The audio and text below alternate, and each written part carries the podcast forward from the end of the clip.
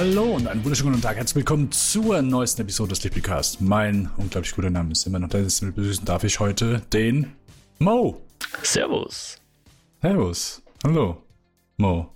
Hallo Dennis. Du siehst, du siehst so glücklich aus. Wundert's dich? Dafür podcasten mit dir. Ich dachte eigentlich so, bei, bei dem Film, den wir besprechen, muss ich ja eigentlich so der, der Fröhliche sein. Denn wir besprechen heute ja, ja welcher ja, Film ja. ist denn das? Ich wollte dich gerade fragen. Das, ich, ich, dachte, das war die Auflage. Ja, wir haben so ein gutes Timing miteinander. Das liegt ja dann, mein Energy Drink wirkt noch nicht, den ich. Ah, ja, okay. Schnell, schnell. Intravenös. Ja, wir besprechen heute den neuen Film von David Fincher. Ähm, The Killer. Und es hat wieder viel zu lange gedauert. Drei Jahre seit dem letzten Film, seit Mank, dem Meisterwerk? Fragezeichen. nicht ganz. Nicht ganz. Aber ey, David Fincher, mein äh, mit Abstand Lieblingsregisseur, daher freue ich mich sehr auf äh, die heutige Folge, habe mich sehr auf den Film gefreut und ob sich diese Vorfreude gelohnt hat, erfahrt ihr nachher. Ansonsten, wie immer, was wir geschaut und gespielt haben und ansonsten könnt ihr uns kontaktieren unter lichtspielcast.kinofilm.com, ansonsten über die Webseite kinofilm.com slash podcast oder slash lichtspielcast oder slash eskapoden, das ist Most 2 Podcast. Ansonsten findet ihr uns bei Spotify, iTunes und überall, wo es Podcasts gibt. Mo. Mhm. Du hast mir vor der Folge schon was gestanden. Ja, dass ich in letzter Zeit nicht so viel Filme geschaut habe. Genau genommen habe ich genau einen Film geschaut und das war unser Review. Der Killer. Was geht, Habibi? Ich weiß es nicht. Das ist echt komischer Zufall. Irgendwie haben sich, hat sich die Abendplanung irgendwie nicht so ergeben, dass da mal ein Film dabei war. Aha! Bah, Dennis, du schon wieder vermutest, du schon wieder andeutest. Zu viel oh. Wäsche gemacht. Ja, äh, ja, auch. Tatsächlich, da hat sich viel angesammelt gehabt. Äh, aber ich weiß es nicht. Das wir haben jetzt. Wir sind perfekt eigentlich, um was zu schauen. Hast du nicht sogar mal gesagt? Du, ja. Du hast doch in, letzten, in irgendeiner letzten Folge hast du mal irgendwas vorgestellt. Ja. Du hast gesagt, hier, das ist perfekt. Du hast das ein war die Tour de France Doku, ja. Die Tour de ah, nee, das ah, doch, Comedy genau. Special war auch die, die, wie heißt sie? Die jetzt, äh, die Late Night Show. Genau. Die wird jetzt eine ja. Late Night Show übernehmen, habe ich gelesen, gehört. Ja. Ähm, ja, war tatsächlich so, beim letzten Mal Wäsche zusammenlegen habe ich dann Sport geschaut, weil ja jetzt NFL mhm. in Europe war. Und das habe ich geschaut. Also in Europe, in Deutschland, in Frankfurt haben sie gespielt. ich übernehme diesen Marketing-Sprech. In Europe. Ja. Okay. Ähm, genau, das habe ich geschaut. Aber sonst, wir haben, wir sind halt jetzt gerade so dabei, wir versuchen jetzt irgendwie Serien abzuschließen, die schon seit Ewigkeiten laufen. Da muss ich leider ein bisschen sagen, ist fast ein bisschen eine Qual. Mhm. Äh, die letzten Folgen Shameless sind wir jetzt so dran. Mhm. Und, und sonst so ein paar äh, nicht sonderlich erwähnenswerte Sachen, die man halt hin und wieder schauen, so nebenbei, aber. Also letzte Staffel, Shameless, ich habe die, ich habe nur die erste, ich habe die damals mal angefangen. Ja. Ich glaube, ich habe die erste sogar vielleicht, ich kann mich echt nicht mehr daran erinnern. Aber wie viele Staffeln gibt es mittlerweile? Oh, ich glaube elf sind es oder so. Elf? Okay. Ja, ich glaube die elfte Staffel schauen wir gerade. Aber das sind immer nur 10, 13 Episoden pro Staffel? Ich glaube, das ja. hängt dann von der Staffel ab, aber ich glaube, die letzte ist jetzt nicht super lang. Ich glaube, das sind sowas, ja. Genau. Also was der, wir schauen das halt so hin. Einfach, mhm, okay. was halt immer die nächste ist. Und hin und wieder schauen wir dann mal wieder die. Wir haben auch Mr. Mercedes, die zweite Season fertig geschaut, die wesentlich besser war als Shameless. Was, ähm, was habt ihr geguckt? Mr. Mercedes, das hatte ich glaube ich schon mal erwähnt, so eine Stephen King-Verfilmung. Das ist so ein bisschen mit, mit Brandon. Das sagt mir gar ah, nichts. Wollen wir wieder beim Thema werden, wie wir uns gegenseitig zuhören, gell? Mr. Met du hast Mr. Mercedes, also das habe ich in meinem Leben habe ich das noch nicht gehört. Ich glaube schon, dass ich das bisher, erwähnt habe. Das, das hast ich du bisher noch nicht vorgestellt. Ich bin mir relativ sicher, dass ich das erwähnt habe. Das ist eine Stephen, ja, dann rede ich da mal kurz drüber. Das haben wir vor kurzem fertig geschaut. Eine, eine Stephen King-Verfilmung. Ähm, oder Ver Verserierung, wie auch immer. Ah.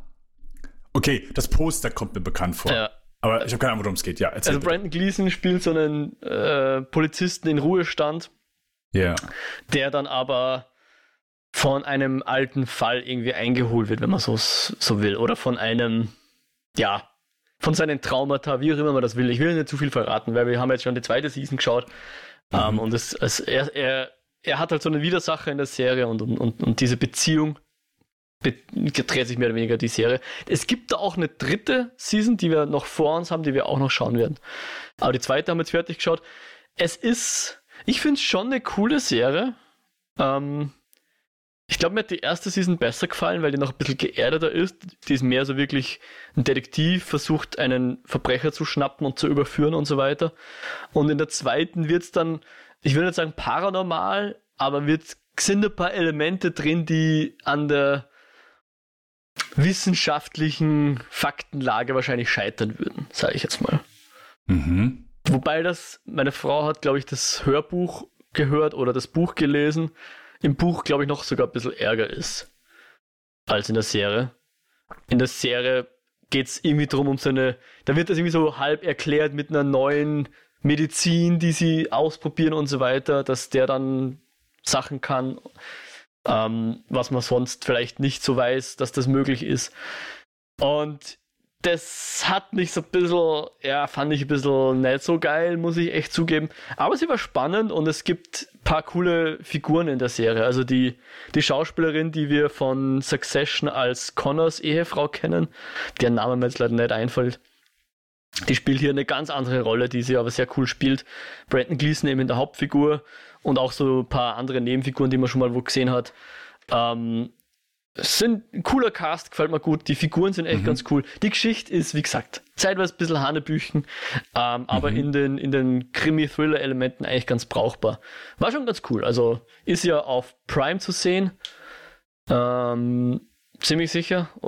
Oder haben wir es. Ich glaube, also meine Frau hat es gekauft, aber ich glaube mittlerweile ist sie auch verfügbar. Oder ist es auf Netflix verfügbar? Ich weiß es nicht. Ich glaube, man kann das jetzt irgendwo kostenlos schauen. Also wer, auf Netflix habe ich es noch nicht Wen das interessieren wird, ähm, kann man mal suchen. Ich glaube, dass es irgendwo jetzt im, im Abo enthalten ist. Ich finde es okay. brauchbar auf jeden Fall. Ähm, wer, wer so Und es gibt schon das erste Spin-off, wie ich hier sehe. Okay, ist das jetzt ein Scherz, Mrs. den du machst? Hyundai. oh Gott. Ja, und, und, dann kommt noch das Fiat-Kid und so, ja. Ja, nein. Genau, das, das war eins der Dinge, die wir fertig geschaut haben. Schau, so kann ich ja doch mhm. noch irgendwas erwähnen dank deiner Vergesslichkeit den Dingen gegenüber, die ich schon erwähnt hatte. Ja, du warst einfach nicht so passioniert dabei. das war ganz klar, so, ja, man kann es gucken. okay, äh, Mr. Mercedes, ja. ja. Äh, Prime klingt zumindest gut, weil Prime ist so der Dienst, den ich aktuell wirklich am wenigsten nutze. Oder wo ich einfach am wenigsten schaue. Mhm. Aber wahrscheinlich trotzdem hast wegen den Amazon Perks oder was? Nein, also natürlich also jetzt aktuell habe ich ihn wieder abonniert, aber auch einfach nur, also es ist ja manchmal so, wenn du eine Bestellung aufgibst bei Amazon und ich bestelle, ich versuche nicht mehr alles darüber zu bestellen, ja, sondern schon äh, so bei den einzelnen Shops. Aber und manchmal kommt es dann so, dann willst du was bestellen, sagen, hey, wir geben dir jetzt einen Monat Prime dazu. Also, okay. Äh, passiert bei mir zumindest ab und an. Und auf jeden Fall, immer wenn ich das mache, merke ich auch so, selbst in dem einen Monat gucke ich einfach nichts mhm. bei Prime. Hm. Wobei ich schon manchmal so, ich habe hm, in der Vergangenheit schon das ein oder andere Mal was Cooles da entdeckt. Was heißt das? Also, oder Filme dort gesehen, wo ich nicht erwartet hätte, dass die bei Amazon Prime laufen. Also hier zum Beispiel äh, Society äh, lief da mal, dann dieser Nightmare Beach, also halt einfach so Slasher, also Society ist kein Slasher, aber Horrorfilm, wo du halt denkst, oder äh, zwei von den Ilsa-Filmen waren auf jeden Fall mal da. Und ja, das hier ist äh, weit davon entfernt, irgendwie populäre oder äh, beliebte Titel zu sein. Aber halt, das, das ist ja so, ich sag mal, die häufigste Kritik an äh, diversen Streaming-Diensten.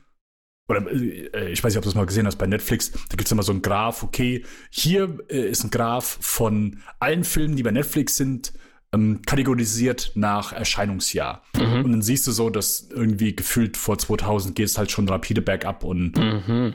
Ähm, dass halt einfach sehr viele nur äh, ab einem gewissen Alter was haben. Mhm. Und das fand ich damals auf jeden Fall immer lobenswert, dass bei Amazon Prime, dass ich da manchmal echt durchgeskippt bin und einen Film gefunden habe, wo ich gedacht habe, Alter, ja, finde ich geil, dass die sowas hier hinpacken, wo wahrscheinlich jetzt nicht irgendwie eine Handvoll Leute äh, nach Kret. Aber ich glaube, ich habe zumindest das Gefühl, dass es hat irgendwann abgenommen.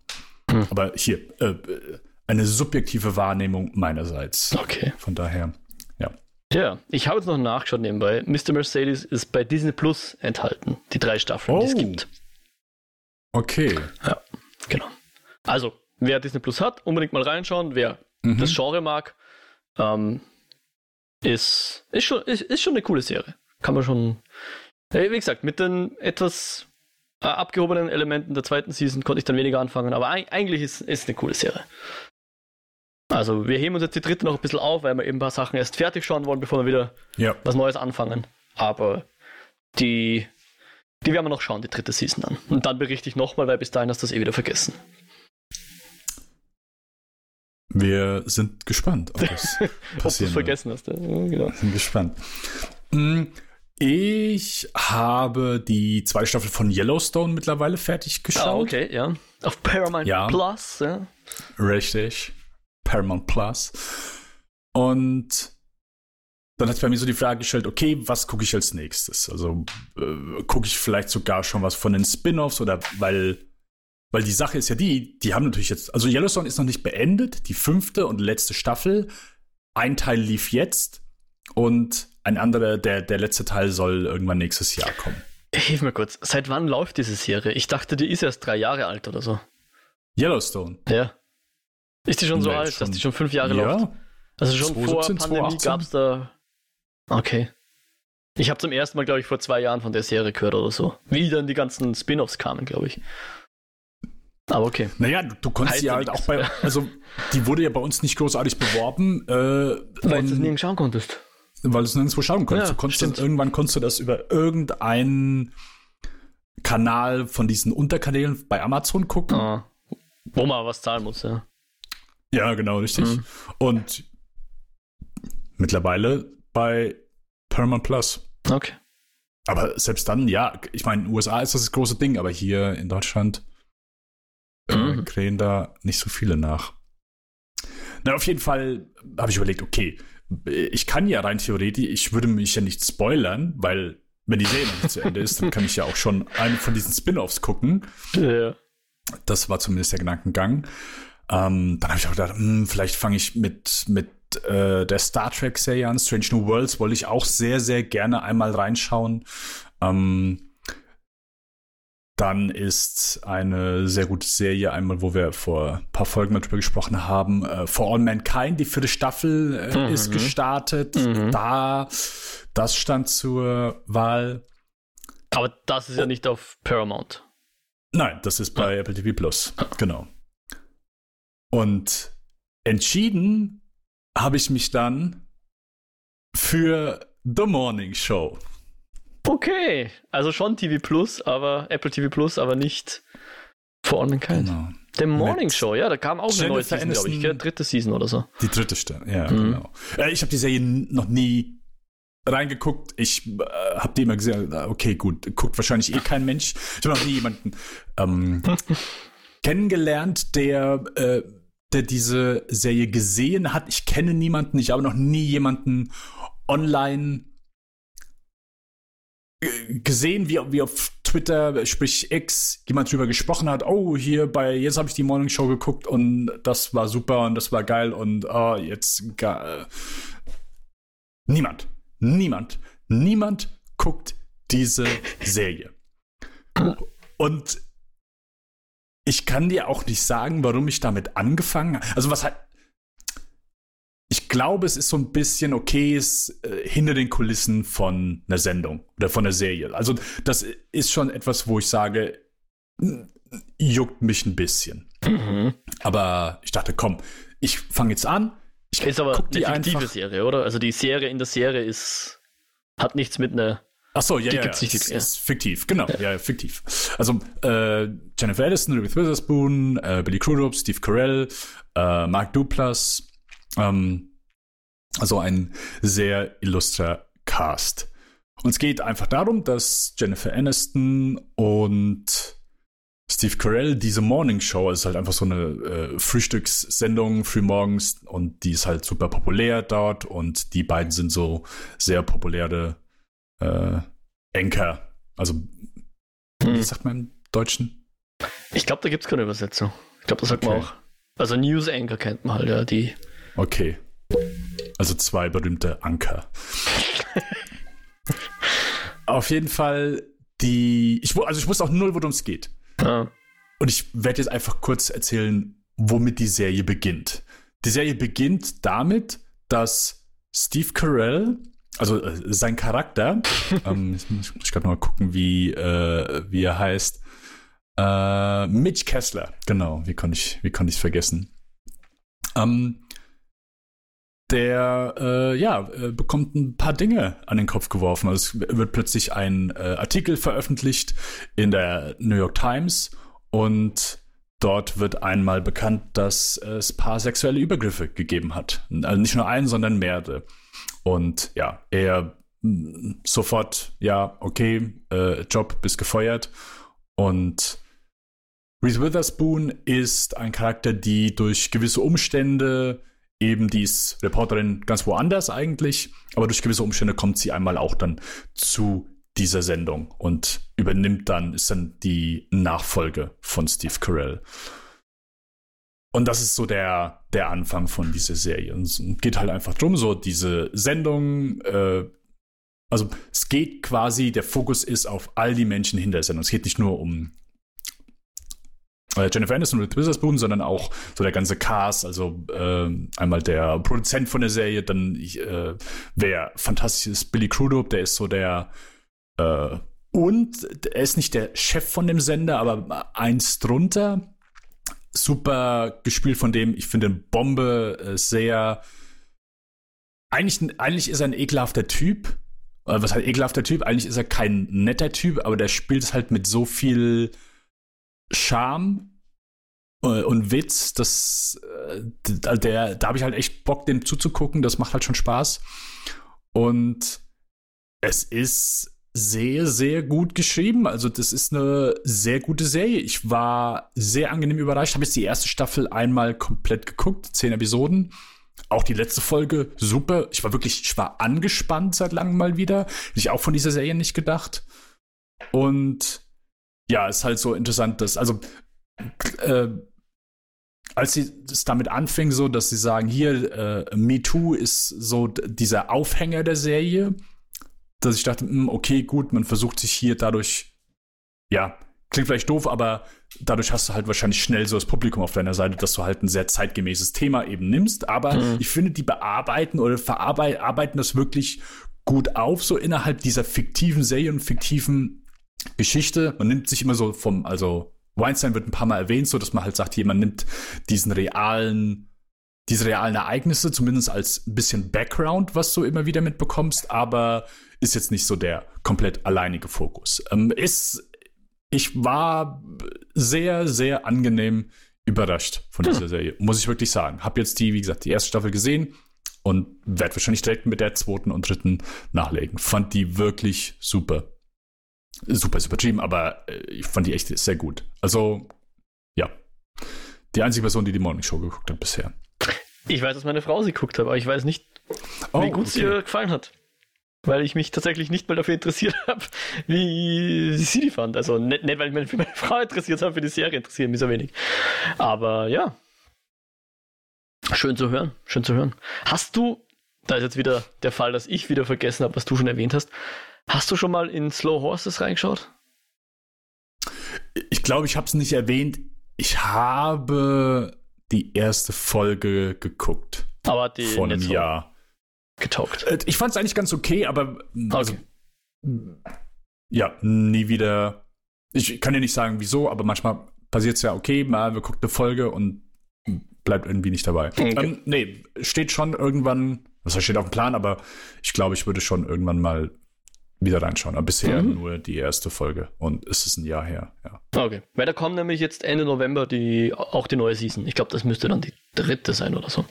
Und da habe ich die ersten zwei Seasons sehr gern geschaut. Die erste war, glaube ich, noch die bessere, aber die ist mhm. schon cool. Gary Oldman in Hochform. so ein richtig grausliger Arsch, den das spielt. Aber ja, fand ich auch ganz cool. Also wenn du jetzt Apple TV Plus wieder hast. Mhm. Okay. Und hast vor, dass du in For All Mankind dann reinschaust? Da kommt jetzt Woche für Woche eine Folge, oder? Da kommt Woche für Woche. Ja, okay. ich werde in den nächsten Tagen werde ich. Also erste und zweite Episode ist schon draußen, glaube ich. Oder okay. die erste. Ähm, Eins von beiden. Wir sind ein oder zwei Folgen, Justin. Hm, hm. Ich weiß es nicht. Aber ja, ich werde auf jeden Fall, werde ich da jetzt reingucken, was heißt reingucken und werde die dann Woche für Woche schauen. Äh, ein, ein, eine Art, eine Serie zu schauen, die mir lieb ist. Ja. Auch wenn ich jetzt The Morning Show dann auch recht schnell geschaut habe und wahrscheinlich recht weit schnell weiter schauen werde. Mhm Mm, finde ich schon immer gut, wenn eine Serie so dieses Veröffentlichungsritual hat mit einer Folge pro Woche. Also finde ich einfach gut. Vor allen Dingen, und das klingt vielleicht jetzt doof oder so, sowas von Erwachsenen hörst, wenn du sagst, ess nicht deine Süßigkeiten auf einmal, dann hast du länger was davon. Ja.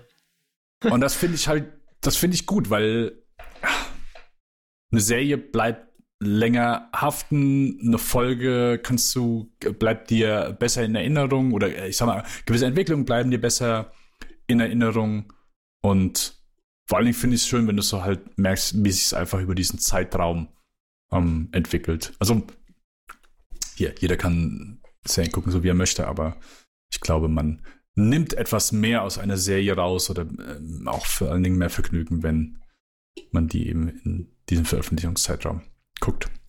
Genau. Cool.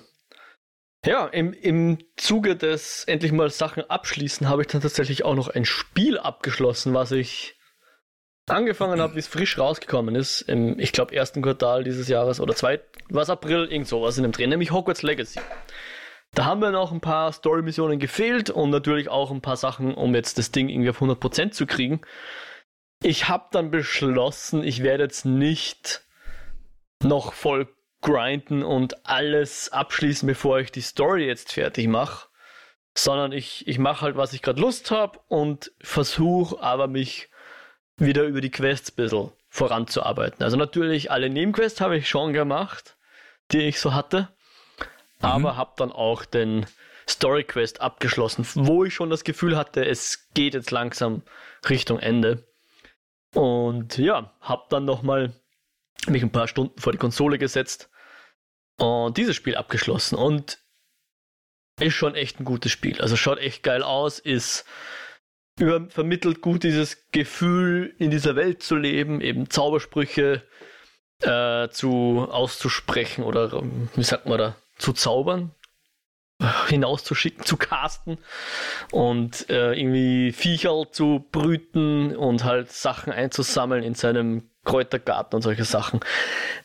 Ist schon cool und vor allem echt beeindruckend, wie bugfrei dieses Spiel eigentlich schon rausgekommen ist, wie es erschienen ist. Ja, also ich könnte mich nicht erinnern, dass da irgendwo mal wirklich was grob passiert ist, wo ich dann irgendwie Stunden vom Spiel verloren hätte, weil ein, weiß ich nicht, Spielstand korrumpiert war oder sonst irgendwas, weil es abgestürzt ist und dann war alles kaputt. Also das konnte ich mich wirklich gar nicht erinnern. Wenn überhaupt mal irgendwas abgestürzt ist, vielleicht einmal, aber ich könnte mich jetzt nicht mehr erinnern, dass irgendwie groß was verloren gegangen ist. Und auch sonst im Spiel irgendwie eines, eine Mission, eine Neben-Neben-Mission hatte mal irgendwie einen Glitch, dass man ein Viecherl zum Schluss nicht befreien konnte, weil man da, weil es nicht mehr im Käfig war, weil ich zuvor schon eine andere Mission abgeschlossen hätte. Whatever, mhm. ja. So Kleinigkeiten und das haben sie dann mit Patch nachgeliefert.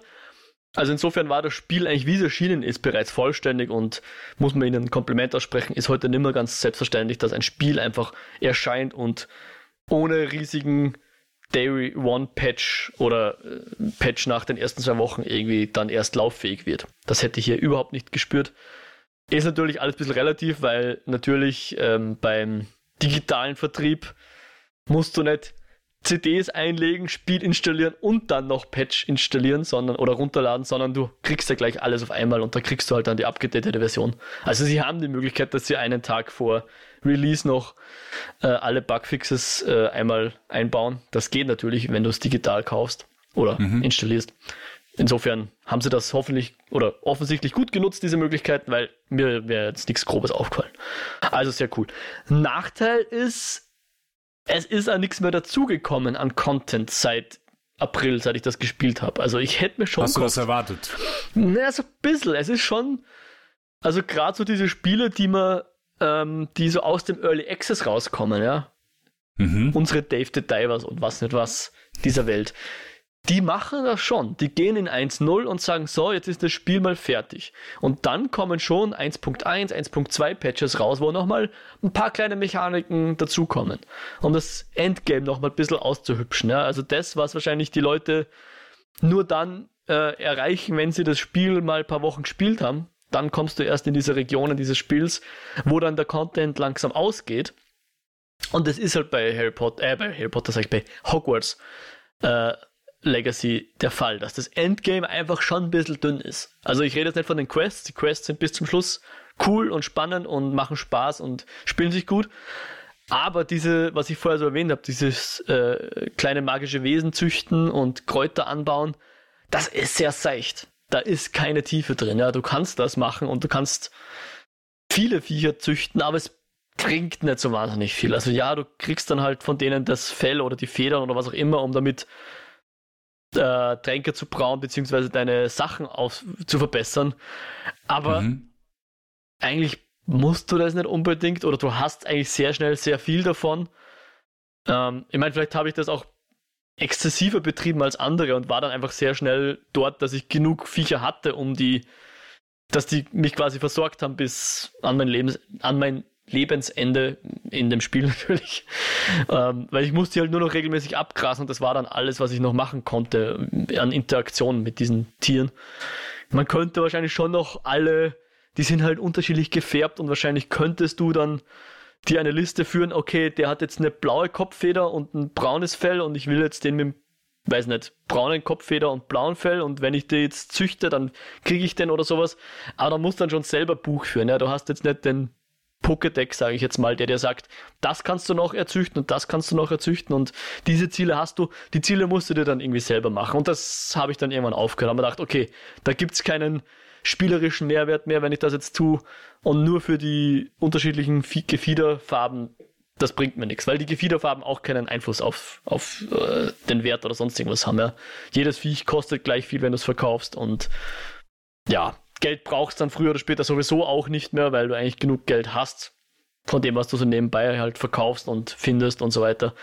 Also Endgame sehr dünn. Es ist sicher kein Spiel, was ich jetzt, wo ich jetzt öfter wieder einsteige, um einfach noch ein bisschen die Welt zu erleben oder so.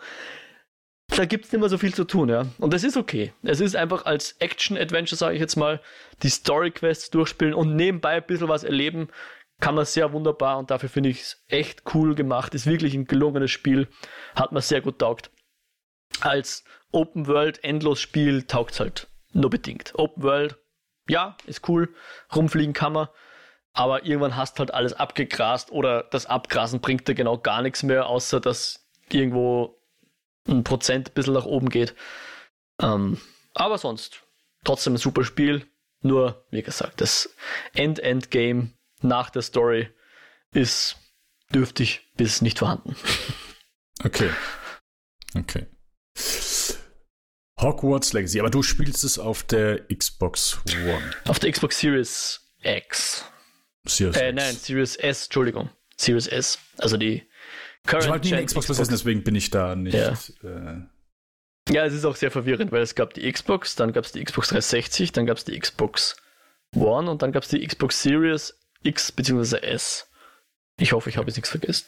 Aber ich glaube, das Spiel ist jetzt, ich habe den Newsletter bekommen, kommt jetzt oder ist gerade auf der Switch rausgekommen. Keine Ahnung, ob das taugt. Mhm. Aber wer eine Switch hat und sich dafür interessiert, anscheinend gibt es jetzt auf der Switch. Was mich sehr interessiert hat, wie das aussieht, weil das war schon sehr hardwarehungrig. Deswegen haben sie auch den Release auf den Last-Gen-Konsolen noch ein bisschen verzögert, weil sie einfach noch optimieren mussten. Ja.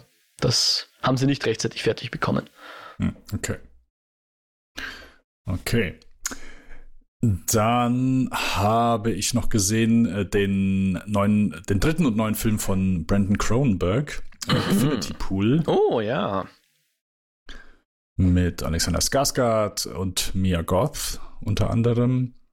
Und ich, ich gehe nicht viel auf den Plot ein, äh, einfach nur vage. Also Alexander Skarsgård und seine Frau sind auf so einem Resort. Du bekommst noch nicht gesagt, in welchem Land das ist, glaube ich.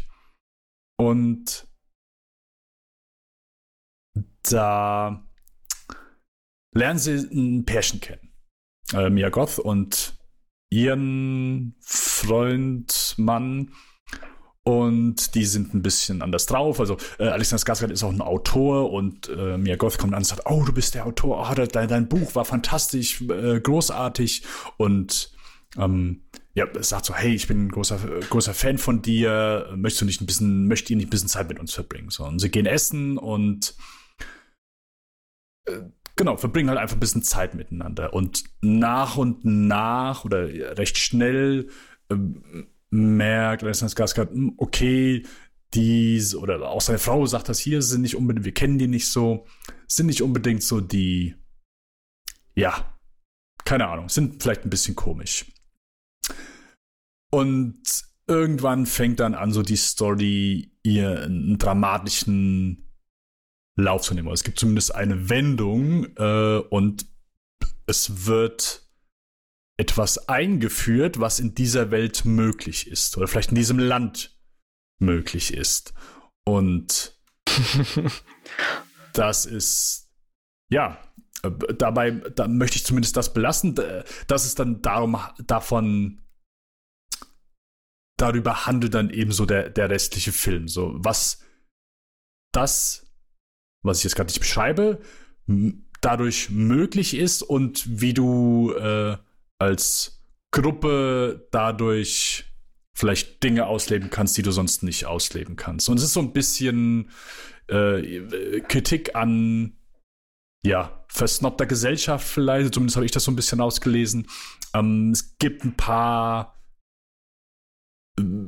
ja, härtere Szenen auf jeden Fall.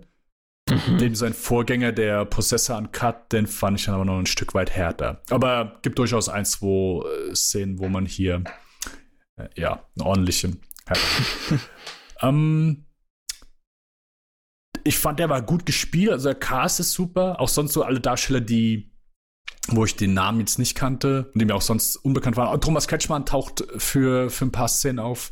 Stimmt, den kannte ich noch. Aber die sind alle so ganz gut. Ansonsten ist es jetzt kein, keine Ahnung, Wahnsinnsding. Äh, ab einem gewissen Punkt merkt man, okay, gut, ich weiß, worauf du hinaus willst. So, der hat dann auch so ein, zwei unterhaltsame Szenen, aber wiederholt sich dann so ein, ein bisschen. Und ja, dann fand ich ihn nur noch okay. Also der ist in Ordnung so, ich mochte den, aber jetzt beim nächsten möchte ich jetzt wieder so ein bisschen, bisschen mehr erwarten. Prozessor hat mir dann so ein bisschen besser gefallen. Aber äh, ja, interessantes Ding auf jeden Fall. Und denke, man erkennt hier durchaus die, ja, ist zu viel gesagt, so die Handschrift von seinem Vater, aber zumindest, dass er der Sohn von seinem Vater ist. So. Die DNA. ja, genau. Richtig. Okay. Genau. yes. Äh, ich mag überlegen, hast du den gesehen? Nein, äh, Crimes of the Future hatten wir in den Eskapoden Crimes of the Future war es, ja, vom, richtig, genau. Genau. Richtig. Genau. Den hast du, glaube ich, nicht gesehen, oder? Doch, ich habe ihn auch gesehen. Okay. Eignet ja, sich da als Double Feature, irgendwie habe hab ich da jetzt so ein bisschen Anklänge rausgehört, dass das vielleicht ein bisschen ähnlich ist, aber das ist jetzt meine Projektion vielleicht. Würde ich nicht sagen. Okay. Also als Double Feature hast du, glaube ich, viele Freiheiten so. Also ja, ich. Aber anderer Vibe. Ja, ja, okay. ja, durchaus, durchaus. Äh, es gibt äh, einen anderen Film von David Cronenberg, wo ich eher sagen würde, dass der würde sich als Double Feature eignen, aber das wäre jetzt ein Spoiler. Nicht, okay. Ja, genau. Mhm, mh. Das heißt ein Spoiler, aber ich möchte ja, das, worum es in okay. diesem Film geht, möchte ich an der Stelle nicht verraten. So. Verstehe schon. Ja. Äh, kann man den irgendwo schauen oder hast du dir den gerantet? Äh, auf äh, Sky, wow. Ja. Muss ich schauen, ob der in Österreich auch verfügbar ist. Weil ich habe ja tatsächlich ein Sky-Abo. Ja, genau. Ich ähm, äh, habe äh, bei meinem Bruder, der hat das gerade und da habe ich das geschaut. Genau. Okay. Ja. Hast du sonst noch etwas, was ja, du erwähnen eins haben wir möchtest? noch geschaut. Genau. Wir Okay. haben nämlich eine Miniserie auf Netflix geschaut. Die haben wir. Eines, eines dieser Dinge, wo man, es kommt auf Netflix raus und dann denkt man sich, ah, das schaut interessant aus, ich gebe es mal in die Liste. Und dann liegt es in der Liste und man schaut es dann doch nie wieder. Aber ist hier, ja, eine Doku? nein. Eine Okay. Miniserie, ähm, was ist es? Krimi-Thriller vielleicht, sowas. Würde ich sagen. Äh, eine deutsche Produktion. Äh, kam im September. Also ist jetzt gar nicht so lang gelegen. Waren zwei Monate, wo es jetzt auf dieser Liste gelegen ist. Äh, die sowohl Mhm. meine Frau als auch ich, wir haben beide gesagt, könnte interessant sein. Und dann haben wir uns recht spontan entschlossen, die schauen wir jetzt. Ja. Wir haben irgendwas gesucht, was wir jetzt wieder schauen, weil jetzt haben wir ja, wie gesagt, Mr. Mercedes abgeschlossen. Das heißt, wir können was Neues anfangen. Nein, Schmäh. Wir haben uns einfach gedacht, wir wollen das jetzt schauen und haben wir geschaut und ist ein abgeschlossenes Ding. Sechs Folgen gibt's mit jeweils einer Dreiviertelstunde Lauflänge. Und war gut. War gut. Also es erzählt so, ich sage jetzt nur die, die ersten Minuten, wie der Plot ins, ins Rollen kommt, ist, ähm, eine Frau und zwei Kinder sind offensichtlich von einem Mann eingesperrt, ja, gegen ihren Willen. Und die Frau und das Mädchen entkommen, aber die Frau wird in einen Verkehrsunfall ver, äh, verwickelt und muss, wird deswegen ins Krankenhaus eingeliefert Mhm. weil sie schwer verletzt ist und nicht mehr bei Bewusstsein. Und ein Polizist sieht das zufällig so in den Meldungen vom Tag, irgendein polizeiinternes System, und glaubt, dass das möglicherweise ein Anhaltspunkt ist für einen Fall, den er vor 13 Jahren ähm, behandelt hat, wo eine, ein junge, eine junge Frau, ein, ein Mädchen fast, entführt wurde.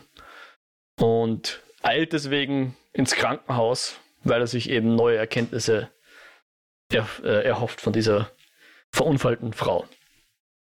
Du hast noch nicht gesagt, wie die Serie heißt. Habe ich noch nicht. Oh, Nein. Liebeskind heißt die. Also Liebesabstandskind. Liebeskind. Ja, genau. Okay. Ich glaube, es gibt eine, äh, eine Kleidermarke, oder? Die Liebeskind heißt oder so. Ja, ja. Aber das heißt Liebeskind. okay. Ähm, ja, genau. Wie gesagt, deutsche Produktion auf Netflix zu sehen. Ähm, war gut. Also ist echt schön. Ähm, mir kommt vor, die Polizeiarbeit, die man hier sieht, ist ein bisschen weniger reißerisch, als man das so sonst kennt. Wirkt einigermaßen realistisch. Ich kann das natürlich schwer beurteilen, weil ich nicht echt Polizeiarbeit kenne. Aber es wirkt zumindest plausibel, dass das vielleicht wirklich so abläuft. Ähm, Mhm. Gibt sich nicht irgendwelchen billigen Cliffhangern hin oder so, aber bleibt trotzdem spannend und hat auch Wendungen und paar rote Heringe, aber das sind jetzt nicht irgendwelche so dumm gemachte rote Heringe, die so absichtlich äh, Unsicherheit streuen oder so, sondern es ist wirklich, weiß man nicht, könnte sein, schauen wir mal, was passiert, dann kommen neue Entwicklungen und man ist ehrlich überrascht, ohne dass sich das irgendwie künstlich anfühlt.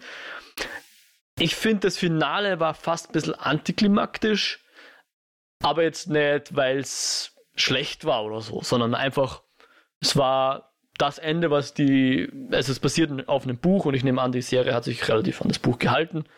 Äh, Mhm. Und das ist halt das Ende, was, was jetzt erzählt wurde. Und bis dahin gab es halt schöne Überraschungen.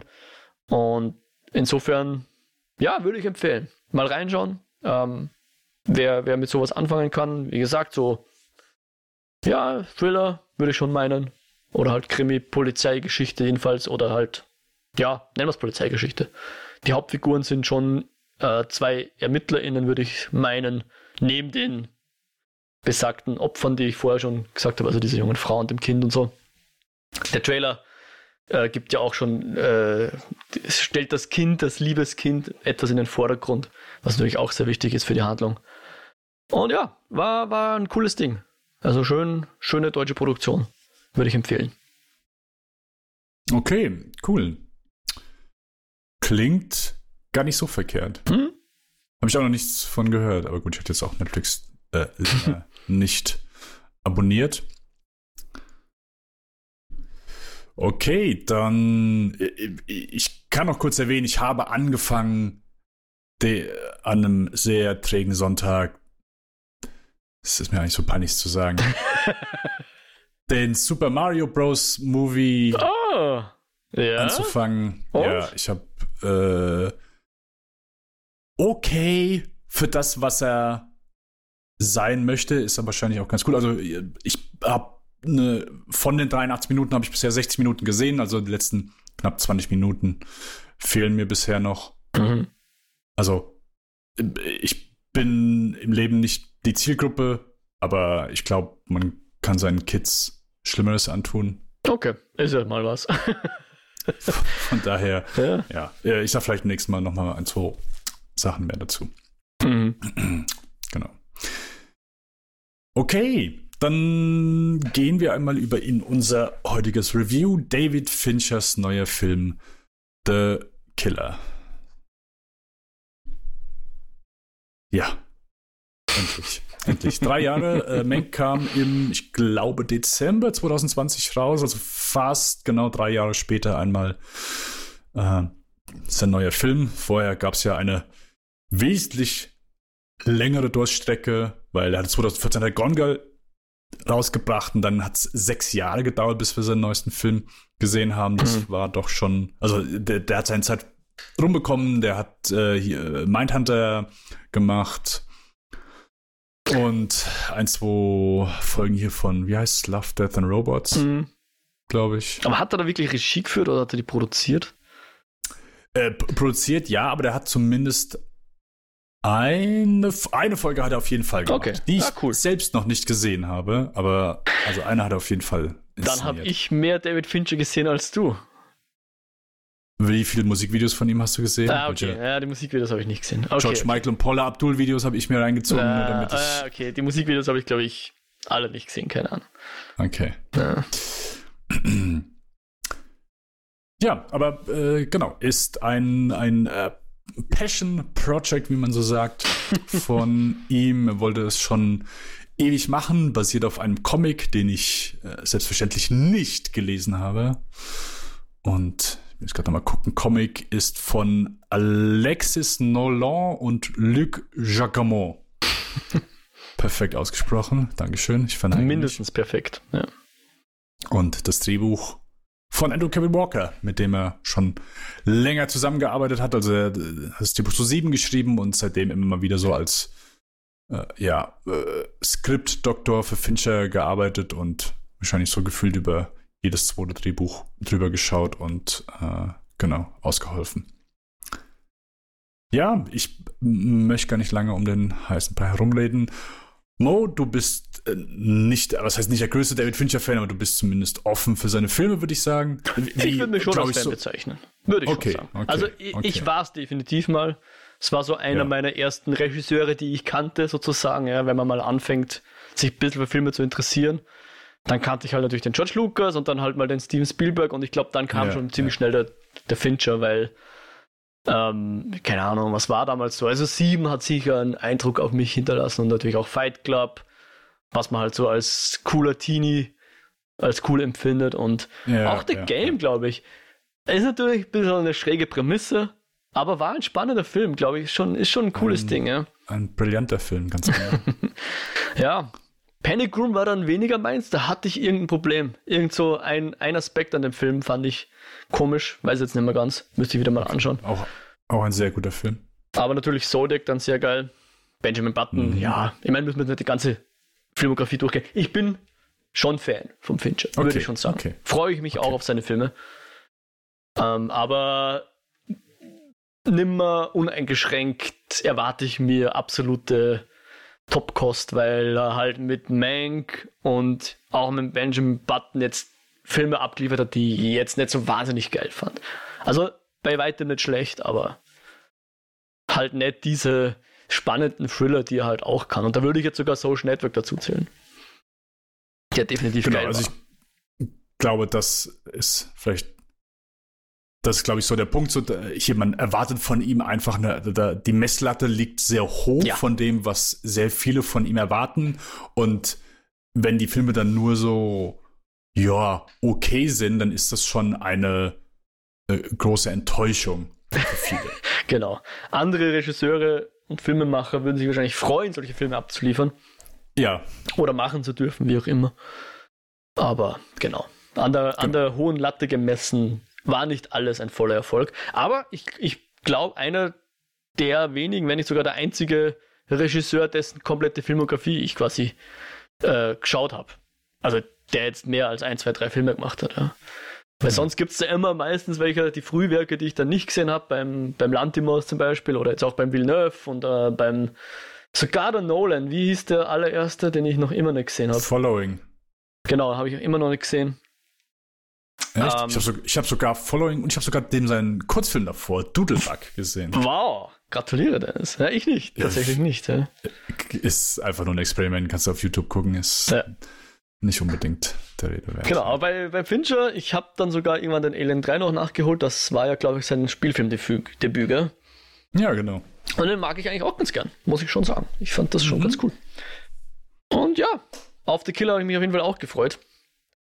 Weil es klang wieder so, als hätte er da jetzt einen Plan dafür und der Killer verträgt sich, glaube ich, da kann man schon erahnen, dass es möglicherweise ein Thriller wird. Ich weiß nicht, wie viel man vorab wusste, was es für ein Film wird. Ich persönlich wusste nicht viel. Bis halt, dass es irgendwie um einen Killer gehen wird, ja, der von ähm, na, Michael Fassbender gespielt wird. Ja.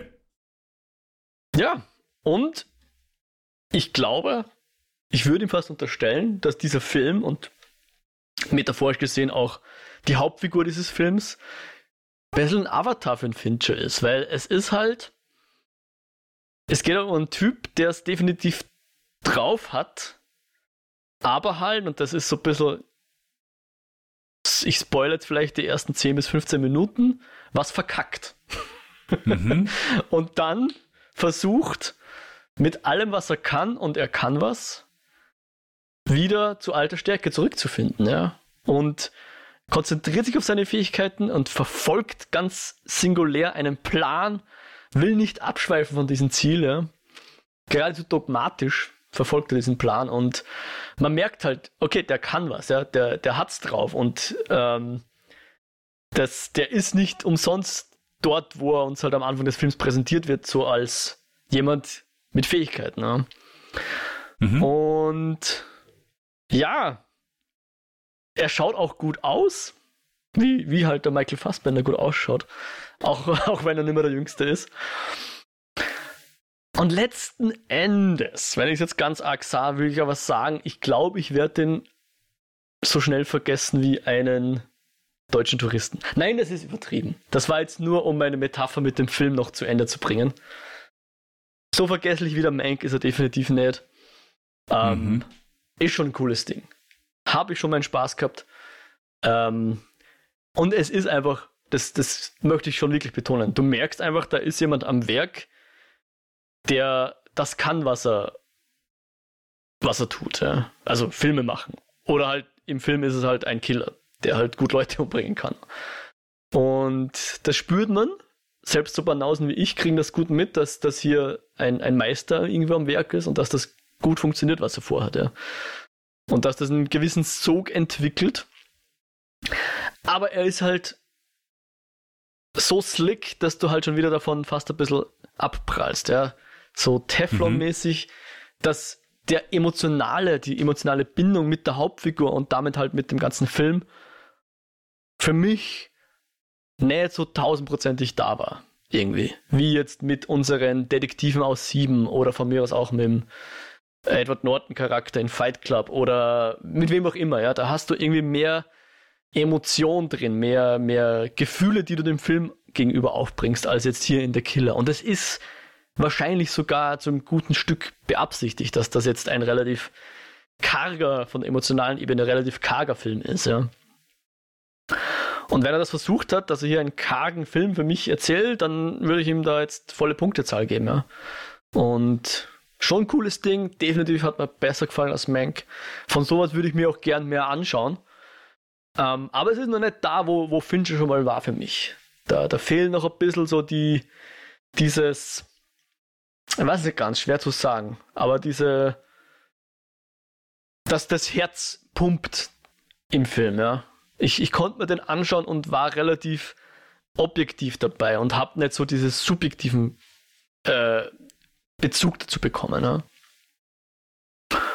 Und ja, bin aber extrem gespannt, wie du jetzt als wahrscheinlich, wie du schon gesagt hast, dein Lieblingsregisseur, wenn nicht einer, also einer deiner Lieblingsregisseure, wenn nicht dein Lieblingsregisseur. Definitiv ja, insofern der größere Fan von uns beiden, auch wenn wir beide Fans sind. bin ich natürlich jetzt extrem gespannt, ob du jetzt fandst, dass der jetzt noch besser als Mank war. Oh, oh, definitiv, ja. Äh, Mank ist, wie du, es eben schon gesagt hast, so, ich, es ist ein Film gewesen, wo ich gesagt habe, hm, ich, ich muss den, ich muss den nochmal gucken. Aber ich habe in diesen drei Jahren bisher noch nicht die Zeit und vor allem wichtiger, die Muße, die Motivation, die aha, Lust gefunden, aha, aha. den noch einmal zu schauen. Das wird jetzt vielleicht in nächster Zeit, mache ich das nochmal, aber ja, ich bin auch nicht begeistert von dem Film gewesen. Ich fand den okay und ja, ist nicht viel bei mir hängen geblieben. Das ist korrekt. The Killer, ja, ich habe mich sehr, sehr darauf gefreut. Und zu Beginn, ich habe schon, bevor ich den Film gesehen habe, habe ich ja zumindest schon mal ein paar Stimmen wahrgenommen. Und mhm. ich möchte sagen, dass der Tonus war, ja, ist okay, aber keine Ahnung, so der ein oder andere oder die ein oder andere Stimme wirkte etwas kritischer, als ich es vielleicht jetzt mir erhofft hatte. Mhm. Ähm, aber ich muss sagen, dass ich den als sehr gut empfunden habe. Und hier habe ich jetzt schon Bock, den nochmal zu gucken. Also, der Film, ich glaube, hier ist auch wieder so eine Erwartungshaltung. Was erwarte ich von diesem Film und was liefert er mir eigentlich? Denn ich glaube, das ist so eine Sache, wenn du hörst, oh, der neue Film von David Fincher, The Killer, über einen Auftragskiller, dann glaube ich, hat man, hat, es gibt so eine gewisse Erwartungshaltung, die sich da, und ich glaube, das ist bei manchen Regisseuren ist das nicht unbedingt positiv. Also, mhm. kleine Anekdote zu Panic Room. Als Panic Room fertig war, David Fincher ist zur Marketingabteilung gegangen, hat denen gesagt, hey, wenn er jetzt die Leute hierzu äh, heiß macht, sagt denen nicht unbedingt, ja, hier der Regisseur von Sieben mit der Hauptdarstellerin aus Das Schweigen der Lämmer, das weckt eine falsche Erwartung an diesen Film. Mhm. Natürlich haben die genau das gemacht. Und hier, äh, ja, ist, glaube ich, schwierig. So, ich habe den Trailer jetzt auch nicht mehr gesehen. Ähm, aber es ist ja ein Film, der etwas mehr durch. Es ist keine knallharte Thriller-Geschichte, würde ich sagen. Es ist kein Film, der jetzt durch äh, grandios Thriller-Plot oder eine, eine Krimi-Geschichte auftrumpft. Ähm, mm. Allein an, ich sag mal, Action-Szenen haben wir eigentlich nur eine. Es wird ihm gesagt. Also, ja, es gibt ein paar mehr, ich sag mal, Auseinandersetzungen in gewissem Maße. Mhm. Aber eine Szene, die man als wirklich so Action-Szene bezeichnet. Set Pieces oder sowas. Set Pieces, ja, ja, ja, ja. gut, gibt ein, gibt ein paar Set Pieces, aber äh, genau, das, da würde ich sagen, ist es natürlich dann eine in der Mitte. Nein, es gibt durchaus mehr Set Pieces, aber vielleicht das, was manche mh, hm, äh, erwarten oder mhm. die Erwartungshaltung, dass es mehr Action ist, mehr Auseinandersetzungen in diesem Film, weil äh, dieser Killer, der hat ja so ein, er hat ein, ein, ein Mantra, wir haben, also wir haben, wir haben Voice-Over, weil so, er redet ja gar nicht viel. Ist auch gefühlt, ich habe es jedes Mal, wenn er eine Interaktion hat mit jemand, also sei es jetzt jemand, der ihm äh, ins Hotel einbucht, äh, ein Auto äh, vermietet oder äh, er am Flughafen ist. Also die Personen sagen alle was, er sagt nie was. Er mm. nickt nur, mm. er, er sagt keinen Ton. Also das erste gesprochene Wort kommt relativ spät im Film, ne?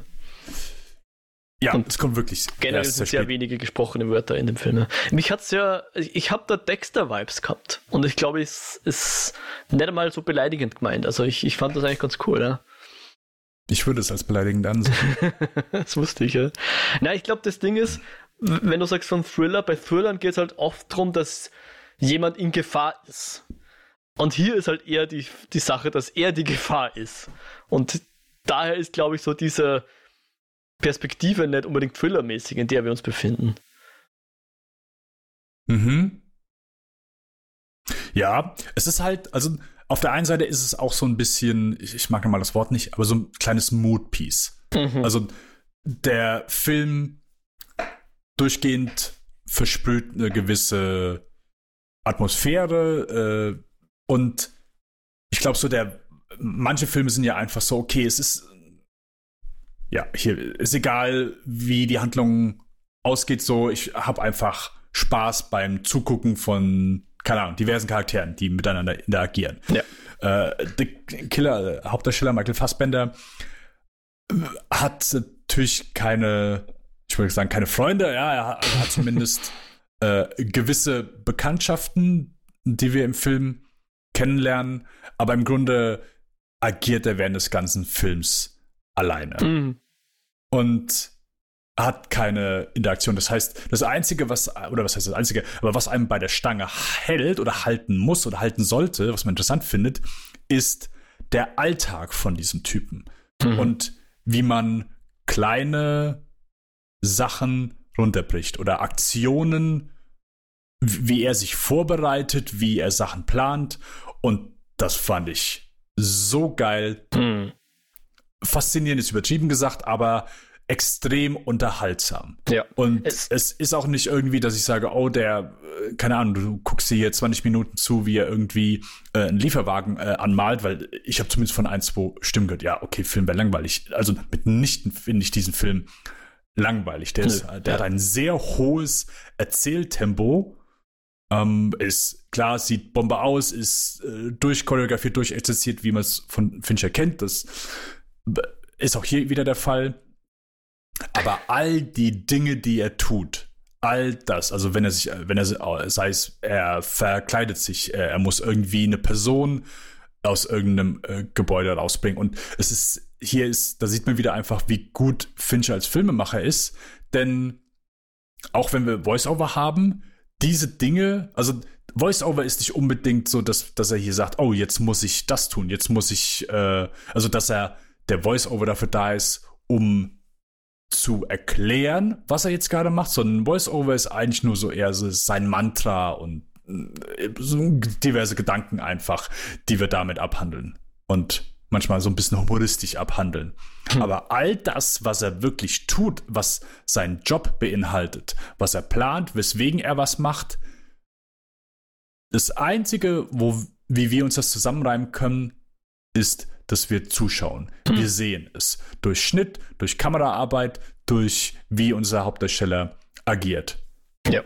War für mich sowas von unendlich unterhaltsam und stellenweise auch sehr amüsant, wenn es dann keine Ahnung, große Versandhandelhäuser ähm, genutzt werden, um äh, ja, sich dort was zu bestellen, mhm. womit man schnell eine Tür öffnen kann. Ja. Ist auch so eine Sache, also äh, können wir vielleicht nachher noch ein bisschen näher drauf eingehen. Aber ja, ich hatte einen sehr großen Spaß mit diesem Film.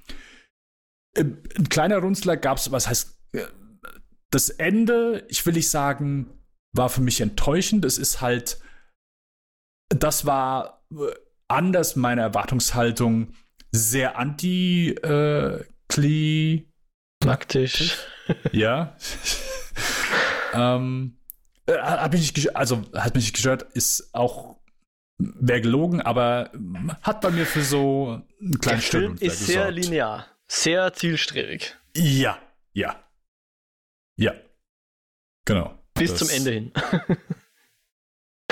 Ja. Und das, äh, ja, muss man natürlich in dem Moment auch erstmal respektieren. Aber ja, auch wenn du den Film die ganze Zeit guckst, erwartest du trotzdem so ein bisschen was anderes vom, oder sagen wir so, wie schnell und abgeklärt das Ende daherkommt. Hm. Ja, ich glaube, fällt mir bei der zweiten Sichtung nicht so negativ auf. Was ist nicht, aber nicht so, wie, wie ich es jetzt beim ersten Mal empfunden habe. Mhm. Aber das war so das Einzige, wo ich sage, mh, hm, okay, möchte ich mal drüber nachdenken oder eine Nacht drüber schlafen. Also, ich würde, glaube ich, nicht mitgehen, dass ich sage, das Erzähltempo war sonderlich hoch. Weil. Doch. Okay, okay. Äh, der ja, Film hatte Drive. Ja. Definitiv. Aber er erzählt nicht so wahnsinnig viel, finde ich.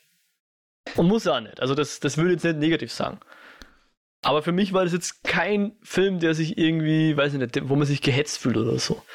Ich finde, er zelebriert das eher, ja. Also ganz am Anfang ähm, fliegt er mal von A nach B, sage ich jetzt mal, über C. Mhm. Und oft genug hast du das dann einfach, äh, weiß ich nicht, Fl Bild von Flugzeug hebt ab, Schnitt, Flugzeug landet, Schnitt, er ist im Hotel. Und hier hast du aber die einzelnen Stationen dieses Films, weil das wichtig ist, um uns zu zeigen, wie kompetent er ist. Weil, er, mhm. weil es uns zeigt, was er macht bei diesen Stationen, um im Job erfolgreich zu sein, sage ich jetzt mal. Job im mhm. Und ich finde, das hat eben genau deswegen sehr wenig Tempo, weil er sich die Zeit nimmt. Aber ich meine das als Kompliment. Weil ich bin halt jemand, ich, ich versuche das Wort nicht zu oft zu verwenden, damit es nicht inflationär wird, aber das ist Competence Porn par excellence. Ja? Du siehst jemanden, der mhm. was drauf hat und ich persönlich erfreue mich sehr, wenn ich jemanden zusehe, der es drauf hat. Deswegen sind auch Sportdokus so geil, ja. Also von Leuten, die es drauf haben. Einem Michael Jordan schaut mir einfach sehr viel lieber zu als irgendein Provinzbasketballer. Und wenn man dann auch noch, ich sag mal, empathisch ist, weil uns sehr gut nahegelegt wird und erklärt wird auf verschiedenste Weisen, wieso das jetzt clever ist. Und wir fühlen uns dann quasi clever, weil wir das gerade sehen und in so einer gewissen Empathie mit ihm jetzt durchgehen. Auch wenn ich, wie gesagt, fand, dass er jetzt rein emotional mich nicht wahnsinnig abgeholt hat. Aber die Kompetenz. Soll er wahrscheinlich auch nicht. Also soll er vielleicht auch nicht, ja. Aber die Kompetenz, die liebt man mit, ja. Und er freut sich daran. Auch wenn natürlich letzten Endes alles für einen eher weniger hehren Zweck Kompetenz ist. Aber jemanden bei seinem Beruf zuzusehen, und die, die Person kann das, was sie tut, das hat einfach eine ganz eigene Befriedigung, der ich sehr viel abgewinnen kann. Ja. Und du hast recht, ich glaube, das macht auch äh, sehr viel von Spaß aus. Ja. Oder wie du sagst, du, du möchtest den Film vielleicht gleich nochmal schauen. Ich glaube, da ist ein guter Teil davon, dass man einfach gern Leuten zusieht, wie sie was drauf haben. äh, absolut. Und äh, es ist eine Person, die einem, also du siehst eine Person, die in einem Job gut ist, das ist kein alltäglicher Job, es ist ein Job, wo, äh, ja, ist jetzt nicht so, oh, hier, äh, das ist der beste äh, Hausmeister, beste Polizist, beste Anwalt, beste Bademeister überhaupt. Nein, es ist äh, der beste Profikiller. Und das muss man auch dazu sagen, äh, Profikiller allgemein. Also erstmal, wenn du, wenn du das Wort einfach nur hörst, diese, wir, wir sagen jetzt mal, es ist ein Beruf. Ja. Der Beruf des Profikillers hm. ist mit Sicherheit schon ordentlich ausgeschlachtet worden hm. in Film und Serien. Hm. Also, und vor allen Dingen, du hast ja so gewisse Klischees, die du auch damit verbindest. Und ich finde, das ist etwas, was wo ich sage, der Film konnte diesem Beruf einfach noch sehr, sehr viele Facetten abgewinnen, die ich bisher noch nicht gesehen habe. Muss nicht zwangsweise sagen, okay, ja, hier der Film bietet super was Neues, aber er macht den Alltag von dieser Person wesentlich greifbarer ja. als einfach nur, ey, hier, okay, da ist die, also einfach nur der Anfang. Natürlich haben wir tausendmal gesehen, wie ein Profikiller irgendwo oder sonst irgendwo äh, äh, jemand in einem Fenster, in einem Haus irgendwo ist und jemanden mit einem Scharfschützengewehr erschießen möchte. Oder erschießt. Aber die Zeit aufzubringen, dort zu warten. Und ich glaube, das ist so eins, so die, die, diese ersten Sätze, die ihr sagt, so wenn man äh, Langeweile oder Stille nicht lange gut aushalten kann, ist das kein guter Job für dich. Mhm. Und das finde ich halt super, so dieses, diese, diese erste, ich, auch dieses, Banale dieses dran, ja. Set-Piece am Anfang, so, ja. dass er einfach zeigt, so, okay, was ist not, ich möchte jemanden erschießen, ich muss auf diese Person warten, was mache ich alles, um die Zeit rumzubringen, um mich vorzubereiten, um nicht irgendwie, keine Ahnung, schlafend in der Ecke zu liegen, sondern wirklich die ganze Zeit halt hellwach zu sein. Ähm, das fand ich sehr gut. Und es ist, und, und das einfach mal durch ähm, zu exerzieren. Das Verb, ja, genau, durch zu exerzieren. Und das hat mir sowas von gut gefallen. Also nicht nur einfach an, oh, okay, gut, ah ja, das muss er jetzt machen, um, keine Ahnung, durch diese Tür zu kommen. Oder das muss er jetzt machen, um in dieses Gebäude zu kommen. So. Also, äh, ja, ist ein sehr cleverer Typ und macht eine Menge Spaß, ihm einfach dabei zuzugucken, aber auch gewisse Dinge, die wir vielleicht vorher nie gesehen haben, weil der Film halt einfach zum späteren Zeitpunkt anfängt. Mhm. Also, das, das ist auch so eine Sache. Also, keine Ahnung, in, in Filmen, wie häufig wird irgendwie, oh ja, okay, äh, Auto parkt immer genau da, direkt vor dem Gebäude, wo unsere Darsteller rein wollen. Äh, nie sehen wir, wie die rumfahren müssen und nach einem Parkplatz suchen, weil es natürlich in, in Film- oder Serienform sehr langweilig ist. So, wir wollen das nicht sehen. So, Filme, Serien sollen effektiv sein. Wir wollen kein Fett in unseren Filmen mhm. sehen. Und ich finde es schön, dass hier der Film nicht davon, da, also hier hat man versucht, eben diese ganzen Szenen, diese ganzen Stellen einmal in den Film reinzubringen und die interessant zu machen. Also Dinge, die sonst wahrscheinlich, wo er sagt, okay, gut, das packen wir, das erzählen wir nicht so, sondern das ist der langweilige Teil. Wir erzählen den, den interessanten Teil dann, wo es abgeht, so. Und das finde ich sich hier äh, während langer Teile innerhalb dieses Films darauf konzentriert, eben das nicht zu tun. Und dir ohne viel Dialog zu erklären, warum er das macht, wieso er das machen muss und vor allen Dingen natürlich an manchen Stellen, wie er es machen muss. Mhm. Fand ich super. Und ich habe jetzt schon wieder gerade Bock, den, den nochmal zu gucken. Ja, ja, sehr schön. Ja, äh, und, und Fincher streut halt dann noch so glaube ich, paar so kleine Dinge für, für sich selbst ein. Ich meine, du hast am mhm. Anfang ein Intro, was einfach aus den 2000er sein könnte, oder? Das macht, hat eigentlich mit dem Film nichts zu tun. Und trotzdem hat er sich gedacht, ah, mach mal ein Intro, geht schon. wirkte, ich will nicht sagen deplatziert, aber ja, wirkt äh, auch erstmal so, äh, okay. Es wirkt wie eine, wie eine billig, äh, billig Variante von ähm, Go with the Dragon Tattoo. weiß nicht, wo ich so weit gehen würde, aber es war Gefühl eine Hommage an sich selbst, kommt mir vor. Also an Fincher, an Fincher.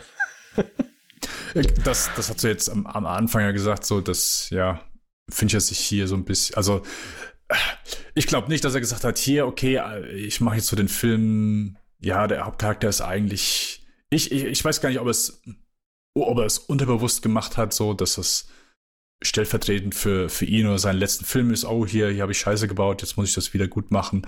Ist eine nette Lesung, aber das ist nicht unbedingt das, was. Ja, ich, glaube, es war schon ein bisschen eine Interpretation meinerseits. So richtig unterschreiben würde ich das wahrscheinlich nicht. Aber ich, ich habe schon mehrmals Film, gelesen, dass das okay. äh, eine ja, ja. Ich, ich glaube schon, dass der Film, so wie der Fincher gemacht hat, dass das ein Film ist, den du nicht als ersten Film machst. Ja? Selbst wenn er dieselben Fähigkeiten gehabt hätte vor 20 Jahren, hätte er den nicht so gemacht. Sondern mhm. es ist ein Film, den macht ein Filmemacher so, weil er das will. Und weil er sich das sozusagen verdient hat und äh, sich, kommt mir vor, damit belohnt, dass er jetzt diesen Film so macht, wie er ihn machen wollte. Mhm. Das meine ich da ein bisschen. So ein bisschen keine Ahnung, wie wenn ein Koch äh, sein Lieblingsgericht selbst zubereitet, ja. Und wenn das mhm. ein, keine Ahnung, Spaghetti Bolognese sind, was wahrscheinlich in einem Restaurant niemals gefragt wird von ihm, äh, wenn, wenn er das, wenn er gern Spaghetti Bolognese macht, dann macht er halt wieder Spaghetti Bolognese für sich selbst. Und hier für mich, glaube ich, der Killer ist so ein Spaghetti Bolognese Film für, für einen Fincher. Kommt mir vor. Mhm. Fandst du, also zwei Sachen. Hast du den Film als spannend empfunden? Mm, Und na, richtig Suspense. Lustig. Also, äh, Spannung im Sinne von Suspense kam jetzt nicht so wahnsinnig auf. Wie gesagt, mir kommt vor, oft ging ihm die Gefahr einfach auch hauptsächlich von ihm aus. Weil er, er passiert ja eher den anderen als andersrum. Mhm. Und, also ohne jetzt zu viel zu verraten, weil ich rede mal im Spoiler-Part ein bisschen drüber, aber so richtig, deswegen ist er Thriller für mich schwierig, ja. Also ich würde es wahrscheinlich am ersten schon noch als, als Thriller nennen, aber so diese, diese Spannung, die dich durchzieht, kam wenig auf. Und Humor, ja, aber ich würde ihn bei weitem nicht Komödie nennen. Also, jetzt kein, kein Ocean's Eleven oder so, ja, wo ich noch eher mitgehen würde. Okay, ja. Okay. Ähm, ja, dann äh, lass doch einmal in. Äh, lass mich noch eine Epiphanie. Ja, ja. Also, jetzt okay. ist er der Michael Fassbender schon ein bisschen älter, kriegt ja auch seine Falten. Und was mir aufgefallen ist, ist, wenn du Brian Cranston nehmen würdest und ihn in der X-Achse mit, um keine Ahnung, 10% zusammenstauchst, Brian Cranston mal 0,9, dann kriegst du Michael Fassbender. Ist dir das auch aufgefallen? Nein, nicht Ach, wirklich. Das du mal drauf. Stell dir vor, du, du quetscht jetzt einen, einen Brian Cranston einfach ein bisschen zusammen. Ich, Machst ein bisschen ich schließe schneller. meine Augen. Ich kann es. Dann hast du Michael Fassbender. Hier habt ihr es zuerst gehört. Okay. Also, okay. Der, der, könnte mal seinen Bruder spielen oder so irgendwas. Würde ich gerne mal sehen. Naja. Genau, also du hast noch Bedürfnisse im Spoiler-Part noch ein paar Sachen loszuwerden. Über 1 Punkte, ja. ja also einfach nur, weil du Fassbender äh, erwähnt hast, der hat jetzt auch lange nichts mehr gemacht. Also ja. 2017 kamen die letzten, kam hier der Schneemann und äh, der glaub, Alien Covenant raus. Okay. Und dann hat er eigentlich bis jetzt keinen einzigen Film mehr gemacht, Wirklich? außer in 2019 hat er noch mal hier äh, ein paar Szenen äh, der X-Men. Dark Phoenix heißt Ah, die, ja, ich weiß jetzt ja. nicht. Hab Aber ansonsten 2017 letzte Kinofilme, dann hier noch der X-Men, der ah, ja. vorher gedreht wurde und bis jetzt, ja. Ah, er hat wohl in Next Goal Wins mitgespielt, aber der Film ist irgendwie auch noch nicht draußen, oder? Der neue Tacker bei Ja. Äh, nee. Ist noch Lief jetzt, glaube ich, auf ein paar Festivals, aber. Ah, okay. Und kommt. Ah ja, da steht was. 4. Ja. Jänner in die deutschen Kinos. Okay, ja. ich glaube, den hatte ich eigentlich für dieses Jahr schon gedacht, dass der schon kommt, aber okay. Hier, äh, ich habe mich auch auf Ferrari im Dezember gefreut, aber ja, ja. nach neuesten Meldungen bekommen wir in Deutschland den erst nächstes Jahr zu sehen. Und oh, aber eventuell auch. Red weiter, Entschuldigung. Ja, äh, eventuell auch nicht, äh, nicht, nicht ins Kino, sondern äh, direkt auf äh, Amazon Prime. Aber ähm. bisher wurde noch kein, kein offizielles Startdatum bestätigt und ob er in die Kinos kommt oder nicht. Ich bin davon ausgegangen eigentlich, aber hey, wer weiß, mhm. in der Zeit schon. Aber ja, du hast irgendwas entdeckt. Ich wollte nur sagen, wir haben ja mal drüber geredet und tatsächlich ist ja jetzt der, sind ja beide Strikes, wenn es wahr ist, beendet. Also der Writer Strike ziemlich sicher und wahrscheinlich auch der Schauspielstrike. Streik. Ja, im Grunde ist beendet, aber jetzt gibt es doch noch so ein bisschen Hickhack hm. irgendwie, dass. Äh, ne, es muss erst eine Abstimmung geben, glaube ich, der, der Gewerkschaftsmitglieder. Also, sie haben ja, jetzt mal genau. gesagt, okay, mit diesem Vorschlag gehen wir jetzt mal in die Abstimmung. Aber ja, mal schauen, was das noch wird. Genau, also es gibt mhm. wohl irgendwie Diskrepanzen bezüglich äh, ein, zwei Punkte bei äh, AI. Mhm. Da okay. ja, gibt es wohl ein paar Unstimmigkeiten. Hm. Yes. Genau. Das, genau, danke für den Einwurf. Ich wollte auch am Anfang, aber ich, ich hatte mir extra, ich hatte mir fürs letzte Mal schon aufgeschrieben, ja. Wir reden jetzt nicht drüber, sonst äh, werden fast aufmachen, aber äh, dass Matthew Perry gestorben ist, ich wollte eigentlich was ja. sagen, so beim letzten Mal. Ja, äh, ich gedacht, ja. Ich mache es, auch wenn es dann schon viel zu lang, was heißt viel zu lang, aber äh, für die nächste Episode hebe ich es mal okay. auf. Äh, ja. Erinnere mich bitte dran. Jetzt on air. Ich versuch's. Hold me accountable. okay, äh, genau. Nein, dann äh, gehen wir einmal in Spoiler-Part für The Killer. Der Killer.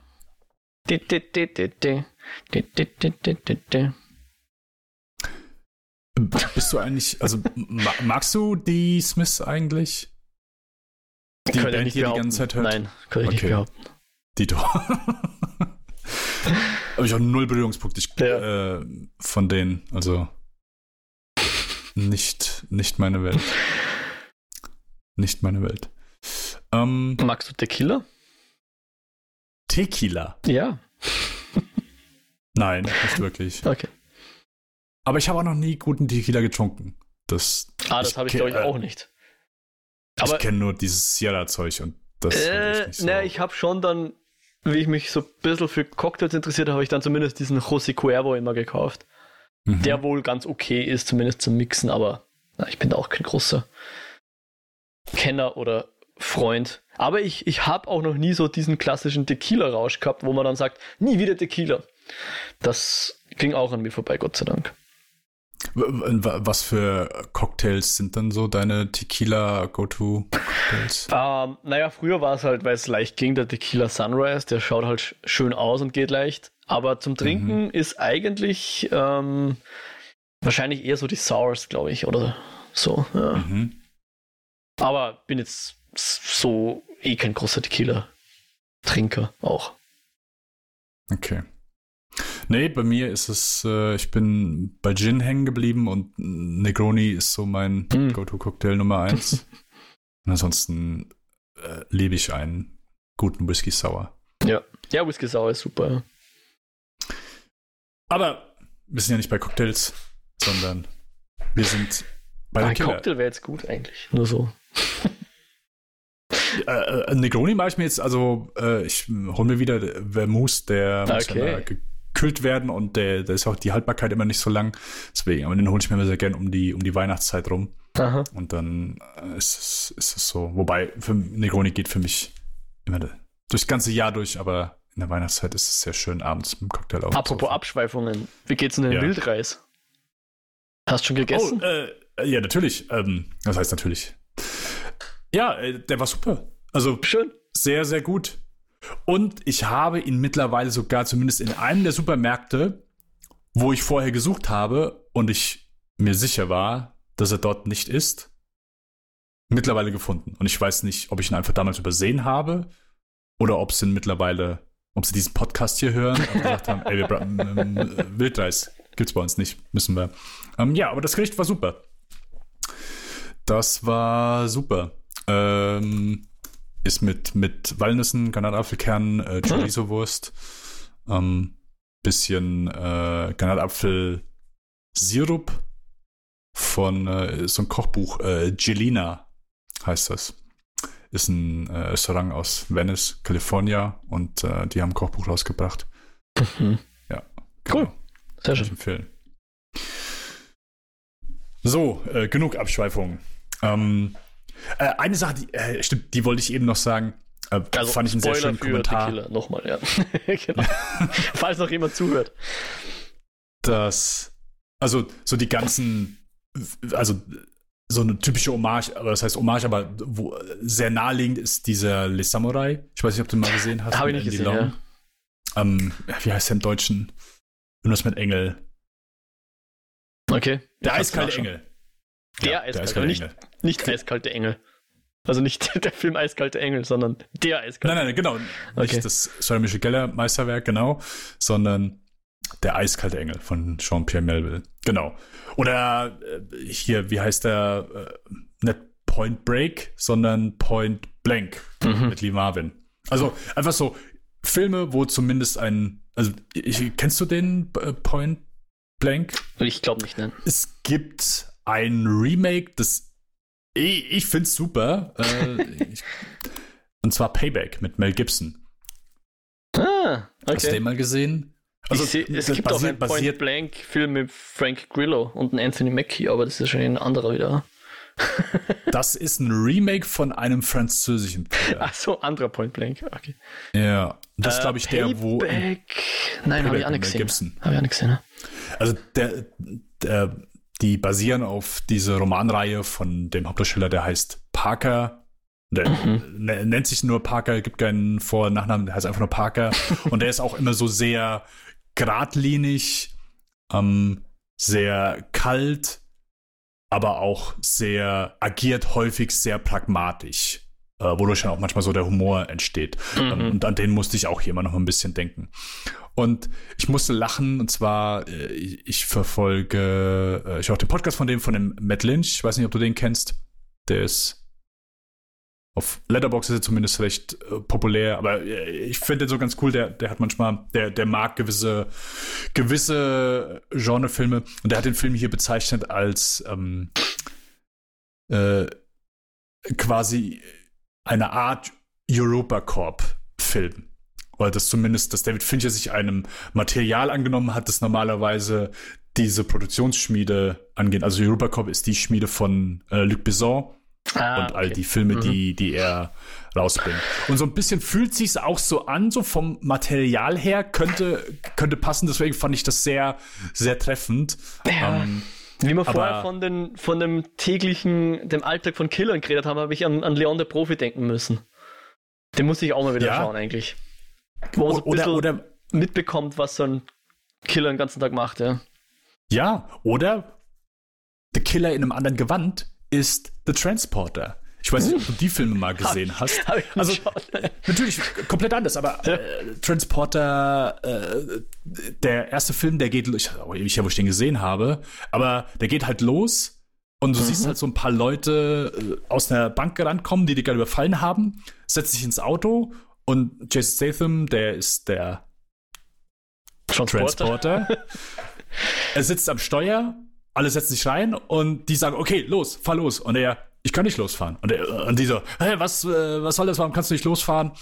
Ja, äh, das Auto, ich habe extra gesagt hier, es dürfen nur äh, drei Leute mit reinkommen, ihr seid aber zu viert oder andere, oder oder es dürfen nur zwei Leute mitkommen. Also ist auf jeden Fall, ihr seid eine zu viel mhm. und ich habe die Flucht, Flucht so geplant, dass das Auto gewisse Sachen kann und ihr seid einer zu viel. Also einer muss raus und der fährt halt die ganze Zeit nicht los und die rasten halt komplett aus. Und er sagt hier, äh, ich fahr, kann erst losfahren, äh, damit ich meinen Job gut machen kann, wenn einer von euch draußen ist. Mhm. Und das ist halt so äh, die die die Pop-Variante von diesem Profi, weil mhm. danach äh, ist es komplett egal, dass er so ein Profi ist. Danach gibt es einfach nur eine Handvoll Action-Szenen.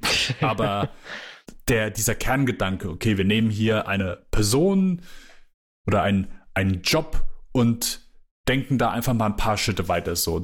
Oder die Person, die ihren Job sehr ernst nimmt in ja. einem Bereich, wo wir es nicht gewohnt sind, wo, also, keine Ahnung, äh, Gangster ist nicht unbedingt etwas, wo wir viele Berührungspunkte mit haben. Und ja, du vielleicht. Ja. er schon wieder hier. Er schon wieder hier. Er schon wieder. Ähm, ja, aber deswegen fand ich den Kommentar äh, sehr amüsant und hm. äh, sehr treffend. Mhm. Ja, genau, die Europa-Core. Europa-Core-Schmiede von Luc Besson. Ähm, ja, äh, das Ende. Also, wie geradlinig das abgehandelt wird, als er dann in, dem, in der Wohnung ist von äh, Alice, wie heißt er? Ach, der Schauspieler. Ich habe letztes erst zwei Filme von ihm gesehen für Spielfilm. Alice Howard, genau. Der The Client oder Claiborne. Mhm. Ähm, genau.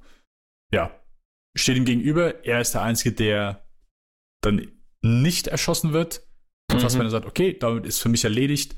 Und ich glaube, wenn die Enttäuschung, ich will, ich will als Enttäuschung sagen, aber ich, äh, das fühlt sich nicht richtig an ich glaube, das ist, wenn du den beim zweiten Mal guckst, ist es einfach ein Moment, wo du lachen kannst. wenn er geht. Und ich glaube, das ist auch als, uh, als Augenzwinkern gemeint. Ich muss zugeben, die Ironie ist mir gar nicht so aufgefallen. Und jetzt, wo du drüber redest, weil es, es, es keiner kann sich irgendwie rauswinden. Selbst die, ähm, die Sekretärin vom, äh, von seinem Anwalt da, ja, von Die müsste Panel, wirklich ja. nicht umbringen wahrscheinlich und trotzdem tut das. Also, aber wahrscheinlich ist der eigentliche Klient wahrscheinlich einfach zu reich, als dass das un, also wie soll man sagen, dass das nicht. Ähm, ich glaube, Geld ist komplett egal in dem Moment. Ihm ist es Geld egal, aber ich glaube, das ist eine Person, wenn er die umbringt, dann macht er mit einem Fass auf. Die anderen machen kein Fass auf, weil die sind selber so im Schatten. So habe ich es mir erklärt, ja. Wenn er den reichen Typ jetzt umbringt, dann hat er wahrscheinlich eine Versicherungssumme von drei Millionen und dann wird da eine Investigation gestartet und dann wird er irgendwann Probleme kriegen, weil er den jetzt umbringt. Und so ist wahrscheinlich sein Leben einfacher, wenn er den nicht umbringt. War so meine Herleitung ein bisschen. Aber du hast eigentlich recht. Irgendwie ist es sehr eine interessante Ironie, die einen gewissen Humor sich nicht entziehen kann, dass er den als einzigen nicht umbringt, wo er eigentlich, was eigentlich sein ultimatives Ziel ist, ja. Hm. ist es sein Ziel? Das ist auch eine gute Frage. Weil das ist ja auch so in dem Moment, wo er dann so seine, seine Rechtfertigung am Ende abgibt und sagt, ey, hier, ich, ich wusste davon nichts, was die machen. Äh, die haben mir gesagt, hier, das und das und das äh, gibt es als Möglichkeit so, weil Job ist schiefgegangen. Ja oder nein? Und ich habe mhm. einfach gesagt, ja. Und ich wusste nicht, was die machen. Mhm. Und ich mhm. glaube, in dem Moment, er glaubt ihm auch. Ja. Und das ist für ihn dann auch so in Ordnung. Und das, also, und das ist dann so, hm, okay, gut. Ich warne ihn jetzt noch mal kurz und dann ist für mich okay. Weil alle, die wirklich verantwortlich waren oder die ich in meiner äh, nihilistischen Weltansicht als verantwortlich sehe, habe ich umgebracht. Ich glaube, es ist nicht nur verantwortlich, ich meine, ja, es ist so ein bisschen dieser John Wick-Twist, ja. Ah, ihr habt meiner Freundin wehgetan, jetzt muss ich euch umbringen. Aber ich glaube, er will halt auch seine Ruhe haben. Und solange die noch leben, will er, glaube ich, seine Ruhe nicht haben. Ja. Yeah, Weil ja. die immer wen schicken werden, der ihn umbringen soll. Oder die Leute, ich weiß nicht, ob die, die werden wahrscheinlich ihr Geld auch noch nicht bekommen haben, solange der Fassbender noch rumläuft, oder? Mhm. Und äh, Geld ist ja wirklich hat offensichtlich egal, genug, ja. Weil gibt am Anfang den Kommentar hier, du hast ja so viel Geld, warum hast du dich eigentlich nicht schon lange zur Ruhe gesetzt irgendwo? Ist das das, was er ja. beantwortet? Warum er immer noch umbringt? Nein. Ah. Nein. Weil der Kommentar kommt recht am Anfang und nee. Hm. Bekommen wir, bekommen wir keine Erklärung für. Weil er Spaß bei hat, weil er es gut kann. weil er es gut kann, ja. Ähm, ja, also ich fand's war überrascht, so wie, wie, wie schnell dann auch, also Charles Panel äh, mhm. wird ja hier als, ich glaube, dritte Person im Cast genannt. So, ich war überrascht, dass, okay, eine Szene, bam, bam, bam, kriegt ein paar Nägel in die Brust, so wie, ja. Kaltherzig und souverän der äh, und, und schnell der sich wirklich dieser Leute äh, entledigt. Mhm. Und die ganze Zeit wieder so dieses Mantra wiederholt, so äh, hier, äh, was, was sagt er? Er sagt nicht kein Mitleid, nicht aber zumindest nicht improvisieren, stick äh, to the äh, plan. Genau. Na, er sagt schon schon was, äh, nicht, nicht empathisch sein, glaube ich. Oder irgend sowas, ja, ja weil, weil sonst bringen die Leute nicht um, wenn du, wenn du Mitgefühl hast. Ja. Genau. Ja. Fand ich halt auch immer interessant, so, weil wenn du ihn als Killer von außen wahrnimmst, würdest du nie denken, oh ja, ist ein kaltherziges Arschloch. Aber so, dieser innere Monolog, den ich hier null redundant finde, weil es ja häufig so, also in den meisten Fällen ist Voice-Over halt so, okay, mhm. kannst du wieder rausnehmen. Aber dass du diesen wortkargen Killer hast, der sich die ganze Zeit wieder erinnern muss, hey, denk dran, kein Mitgefühl, denk dran, kein Mitgefühl, denk dran, kein Mitgefühl, sonst wird's scheiße, denk dran, kein Mitgefühl, fand ich super. Ja. Also Aber sehr. Nur, dass ich jetzt richtig verstanden ja. habe. Du findest, wenn du den inneren Monolog nicht hättest, dann würdest du ihn als Arschloch empfinden, weil du glaubst, er ist absolut kalt. Oder andersrum. Äh, ich äh, was heißt Arschloch ist also definitiv als ja. ein ja definitiv als gefühlskälteren Menschen. Mhm. Ja. ja. Ja. Ja, auf jeden Fall. Also klar, es ist kein warmer Charakter, der ist mir jetzt nicht ans Herz gewachsen so, aber ich glaube, wenn du ich meine, klar, dann hast du halt noch mal wesentlich einen wortkargeren Film, äh, dann ist glaube ich der fällt der Zugang noch mal ein bisschen schwerer, aber ja, ich glaube schon so, dass eine gewisse Grundsympathie hier über das Voice-Over kommt. Ja. Aber auch, wo ich sehr überrascht war und ich nicht mit gerechnet habe, mit dem Punkt am Anfang so, oh, er hat eine Freundin und seine Freundin wurde äh, zusammengeschlagen. Mhm. Das, das, das war auch so ein Punkt, als er nachher den Typ auf den Typen trifft, also diese Schlägerei in der Mitte. Das war übrigens, also ich, ich hat, äh, um äh, die Frage, die ich eben gestellt habe, ich habe diverse äh, Momente als sehr spannend empfunden. Mhm. Das in der Mitte war natürlich sehr spannend, also fand ich schon sehr spannend, als er dann in das Haus reingeht. Ich war. Vom Brute, meinst du es? Ja, genau, war mhm. schon sehr angespannt. Mhm. Ähm, und dann eine bombige Action-Szene. Aber so wie die sich da rumschwarten, äh, war ich überrascht, dass seine Freundin es geschafft hat, den Typen in die Flucht zu schlagen, so dass der wirklich abhaut. Also ja klar, die hat ihn verletzt bekommen, aber ja, war ich äh, ja. Respekt. Wobei sie, Dame. sie war eher Kollateralschaden oder sie war ein nettes Ziel. Ja, ist richtig, aber die, also es war ja, sie, sie, wollten ja die nicht zusammenschlagen und dann wieder abhauen. Also. Stimmt, sie wollten eigentlich auf ihn warten, ja. Oder, naja, warten, keine Ahnung. Haben also, wir das erfahren, was. Nee. Dass sie flüchten und seine Freundin, äh, äh wir erfahren es nicht, aber das kann, war, glaub, mitnichten der Plan. Hm. Hm. Glaube ich nicht. Ähm, ja, Sounddesign war super. Also auch das ist mir dann nochmal so in der Mitte aufgefallen, so dass das hat sich schon sehr geil angehört. Also wer da eine vernünftige Anlage hat. Ich glaube, ich habe keine vernünftige, aber ich glaube, eine okaye Anlage. Meinst du jetzt ähm, den, den Score sozusagen? Äh, nein, den ähm, das Sounddesign. Okay, okay, weil Score ist jetzt wieder von den äh, Trent Reznor, Trent Reznor und ja. Atticus Ross, ja, genau seit äh, Social Network machen die jeden, jeden Score. Nachdem ich keine tolle Anlage habe, erklär mir mal ganz kurz, was, was dir positiv aufgefallen ist am Sounddesign. Äh, einfach, also es gibt ja Sounddesign, Soundediting. Sounddesign ist einmal, wie die Töne, wie das Sounddesign, wie das klingt, was für Geräusche man hört, wie die sich anhören. Und Soundediting ist dann einmal das, okay, den Ton haben wir jetzt erstellt im Sounddesign, Soundediting, das hier wird leiser. Da hier wollen, machen wir den das wieder höher. Hier kommt jetzt äh, soll der Score halt äh, eher sein, deswegen wird hier wieder der wird es zurückgefahren. Äh, aber einfach das Sounddesign, der Film hört sich Bombe an. Du kannst auch also einfach dadurch, dass du so wenig äh, Dialoge hast und hier nur ein paar Monologe, ist es sehr gute Abmischung. Ich bin auch kein äh, Soundfetischist äh, bei mitnichten, aber der hört sich einfach echt gut an. Das heißt, die Abmischung war geil, äh, gewisse Töne oder gewisse Sounds, wie du die wahrgenommen hast, die zur Spannung äh, beigetragen haben. Ähm, der war einfach sehr gut abgemischt. Also mhm.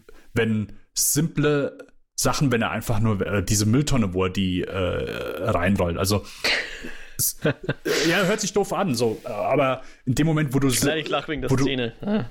Ach so, wo du sehr viele Tätigkeiten hast, die sehr ähm, mundan, nee, mundane, mundane, mundane, wie heißt es auf Mundane. Ja, mundane, okay, ähm, sind, musst du ja einfach das in gewissermaßen abheben oder akzentuieren. Das tust du eben durch geiles Bild, gute Kamera, aber auch eben durch ein gutes äh, Sounddesign, dass der Film sich einfach gut und knackig anhört. Und ich habe zumindest schon von ein paar gehört, dass sie sagen, hier im Kino hört sich Bombe an. Aber die Chance hatte ich ja leider nicht. Ich weiß gar nicht, ja. in irgendeinem Kino in Deutschland lief. Keine Ahnung, ja, in Österreich glaube ich auch nicht, aber schade. Das wollte ich dir eh noch fragen. Ja. Ähm, ja, also Fragen übertrieben, weil es ist eine rhetorische Frage. Hättest du den gerne im Kino gesehen, ne? Ja, mhm. natürlich. Ja, schade. Aber ja, hat der Fincher, weiß man da was, hat er wieder vor, dass er wieder Kinofilme macht oder hat ihm Netflix genug Geld gegeben, dass er jetzt immer an Streaming geknechtet ist? Also er hat einen Vertrag mit Netflix, vier Filme. Zwei hat er bisher gemacht, zwei kommen noch. Das und es geht ja auch nicht drum so, mit dem Wollen. Also Fincher hat nach Gone Girl diese sechs Jahre, das ist ja jetzt keine freiwillige Pause gewesen. Der hat ja schon diverse Projekte gehabt, die er gern machen wollte. Da kam irgendwann hier dieses, äh, es gibt so ein Skript, wo mir der Name gerade nicht einfällt, das wollte er schon häufig mit Morgan Freeman machen. Oh, ich glaube Rendezvous with Rama, dieses äh, Sci-Fi-Buch. Okay. Ähm, ich glaube, das wollte er mal mit Morgan Freeman machen. Dann gibt es dieses äh, mit Gillian Flynn, wollte er diesen einen Hitchcock-Film ähm, remaken. Ähm, Strangers on a Train. Okay. Genau. Also, der hat schon immer viele Sachen in petto, aber da ist halt viel nicht zusammengekommen. So, und der, äh, gerade in diesen sechs Jahren, wo sich die Filmlandschaft so in den letzten Jahren natürlich extrem, oder zumindest äh, enorm gewandelt hat, ist es für jemanden wie den schwierig, genug Geld zu bekommen, weil mhm. David Fincher macht Filme für nicht wenig Geld. Das muss man ja auch sagen. So, der ja. sagt, ey, ich brauche die und die Zeit, ich brauche das und das an Geld und alles darunter mache ich es nicht. So, es ist ja schon hochbudgetierte Filme, die der Kerl macht. Und er hat auch, er sagt doch immer, hey, wenn ich den Leuten, die mir das Geld geben, meine Finan meine Produzenten oder sonst jemand einfach, die mir die Kohle geben dafür, den erkläre ich, ich möchte, dass die genau wissen, wofür ich das Geld ausgebe. So. Und häufig hast du dann Leute, die dir gegenüber sitzen und du die sagen, okay, dann bin ich raus. Wenn das das Endprodukt sein soll, wenn das die, der Stil ist, den du anstrebst, dann möchte ich das nicht. Weil hier, Fincher ist ein gebrandmarktes Kind so, der hat äh, schlechte Erfahrungen gehabt, verständlich, mit äh, Alien 3. Und seitdem ist der halt einfach so gepolt, dass er sagt, hier, ich möchte, dass alle on board sind, dass ich, will keine bösen Überraschungen haben, dass nachher jemand sagt, ey, hier, ich habe dir aber, äh, keine Ahnung, ein Fünftel von dem Budget irgendwie geliefert und jetzt auf einmal werden hier Leute erschossen. What gives? so, das soll halt nicht passieren. Mhm. Und er hat halt einfach sehr viel Schwierigkeiten gehabt, seine Filmprojekte an Land zu bringen. Mhm. Und ja, bei Netflix hat er halt eine Heimat gefunden, die ihm da bisher zumindest das Geld liefern für seine Projekte. Das Geld und vor allen Dingen die Zeit. Weil das ist auch immer so eine Sache, so klar, mit genug Budget kannst du alles machen, aber häufig ist natürlich auch Zeit, so wo du einfach merkst, so bei wirklich so Low-Budget-Filmen, äh, Geld ist schon mal so eine Sache, aber Zeit, wenn du einfach merkst, hier, du bist bei einem Set und ja, okay, hast nur einen Tag irgendwie da und musst alles an dem einen Tag rumkriegen, ähm, ist nicht einfach. Und David Fincher, wenn eine Sache über den Mann bekannt ist, dann ein paar Takes macht, ein paar Takes mehr macht als äh, Clint Eastwood, der, keine Ahnung, macht, glaube ich, maximal ein Take, wenn nicht sogar einen halben. so, so, sobald, er, sobald er während des Takes merkt, ah, hier, hier will ich schneiden, Cut! Mitten in der Szene. Um, ähm, und David Fincher macht ein paar mehr. Ja, genau. Das, das ist so die Lage. Und deswegen ja. bin ich, ja, hier, wir, wir schimpfen gut und gerne über Netflix, auch wenn wir ein paar mehr Filme von dem besprochen haben. Oder allgemein so das Streaming-Modell ist ja, glaube ich, so ein bisschen aktuell in der äh, Kritik, in der Krise so. Es äh, ist irgendwie absehbar, dass das, oder es war länger absehbar, dass es äh, finanziell kein tragbares Modell ist, was sich auf mhm. Ewigkeiten rentiert. Mhm. Und ja, ich bin mal gespannt, wo es in den nächsten Jahren damit hingeht. Aber ja, äh, ich kann natürlich nur happy sein, dass die sagen, ja, David Fincher, wir geben dir Geld, damit du deine Filme hier machen kannst. Ja. Und keine Ahnung, letztens haben wir Apple TV, äh, haben wir Killers of Moon besprochen und ich bin happy, dass Apple TV Plus den das Geld gibt. Wobei mittlerweile, mittlerweile, wünschte ich, David Fincher wäre da gelandet, weil die scheinen zumindest noch ein bisschen mehr Wert auf eine Kinoauswertung zu legen. Und Netflix naja, nicht wirklich. Die, weil Apple TV Plus das ja auch nicht alleine macht. Die haben ja zu, wer ist das? Paramount, glaube ich, oder? Oder wer war das, das erste?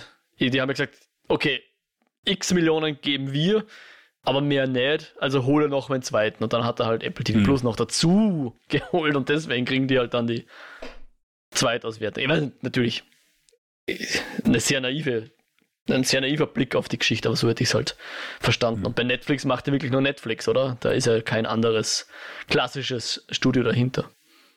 Äh, ich meine ja. Also klar, es gab diverse Filme, die die eingekauft haben dann und halt nur auf Instagram platziert ja. haben. Aber mhm. äh, ja, hier, nein, das ist rein von denen produziert. Gefällt ich halt ein bisschen. Mhm. ähm, mein Lieblingsmoment in diesem Film. Und ich musste so lachen. Ich fand so eine so geile Reaktion. Und ich will nicht wissen, wie häufig diese Frau diese Reaktion spielen musste. Und zwar, als sie im Aufzug sind und Charles Panel tot in der Mülltonne liegt.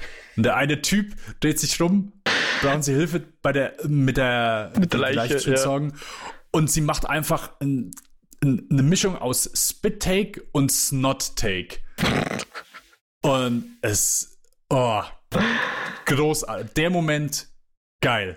Weil einfach die Frau, sie findet es so lustig, aber so traurig und so zugleich einfach geil. Ja, einfach eine, gut.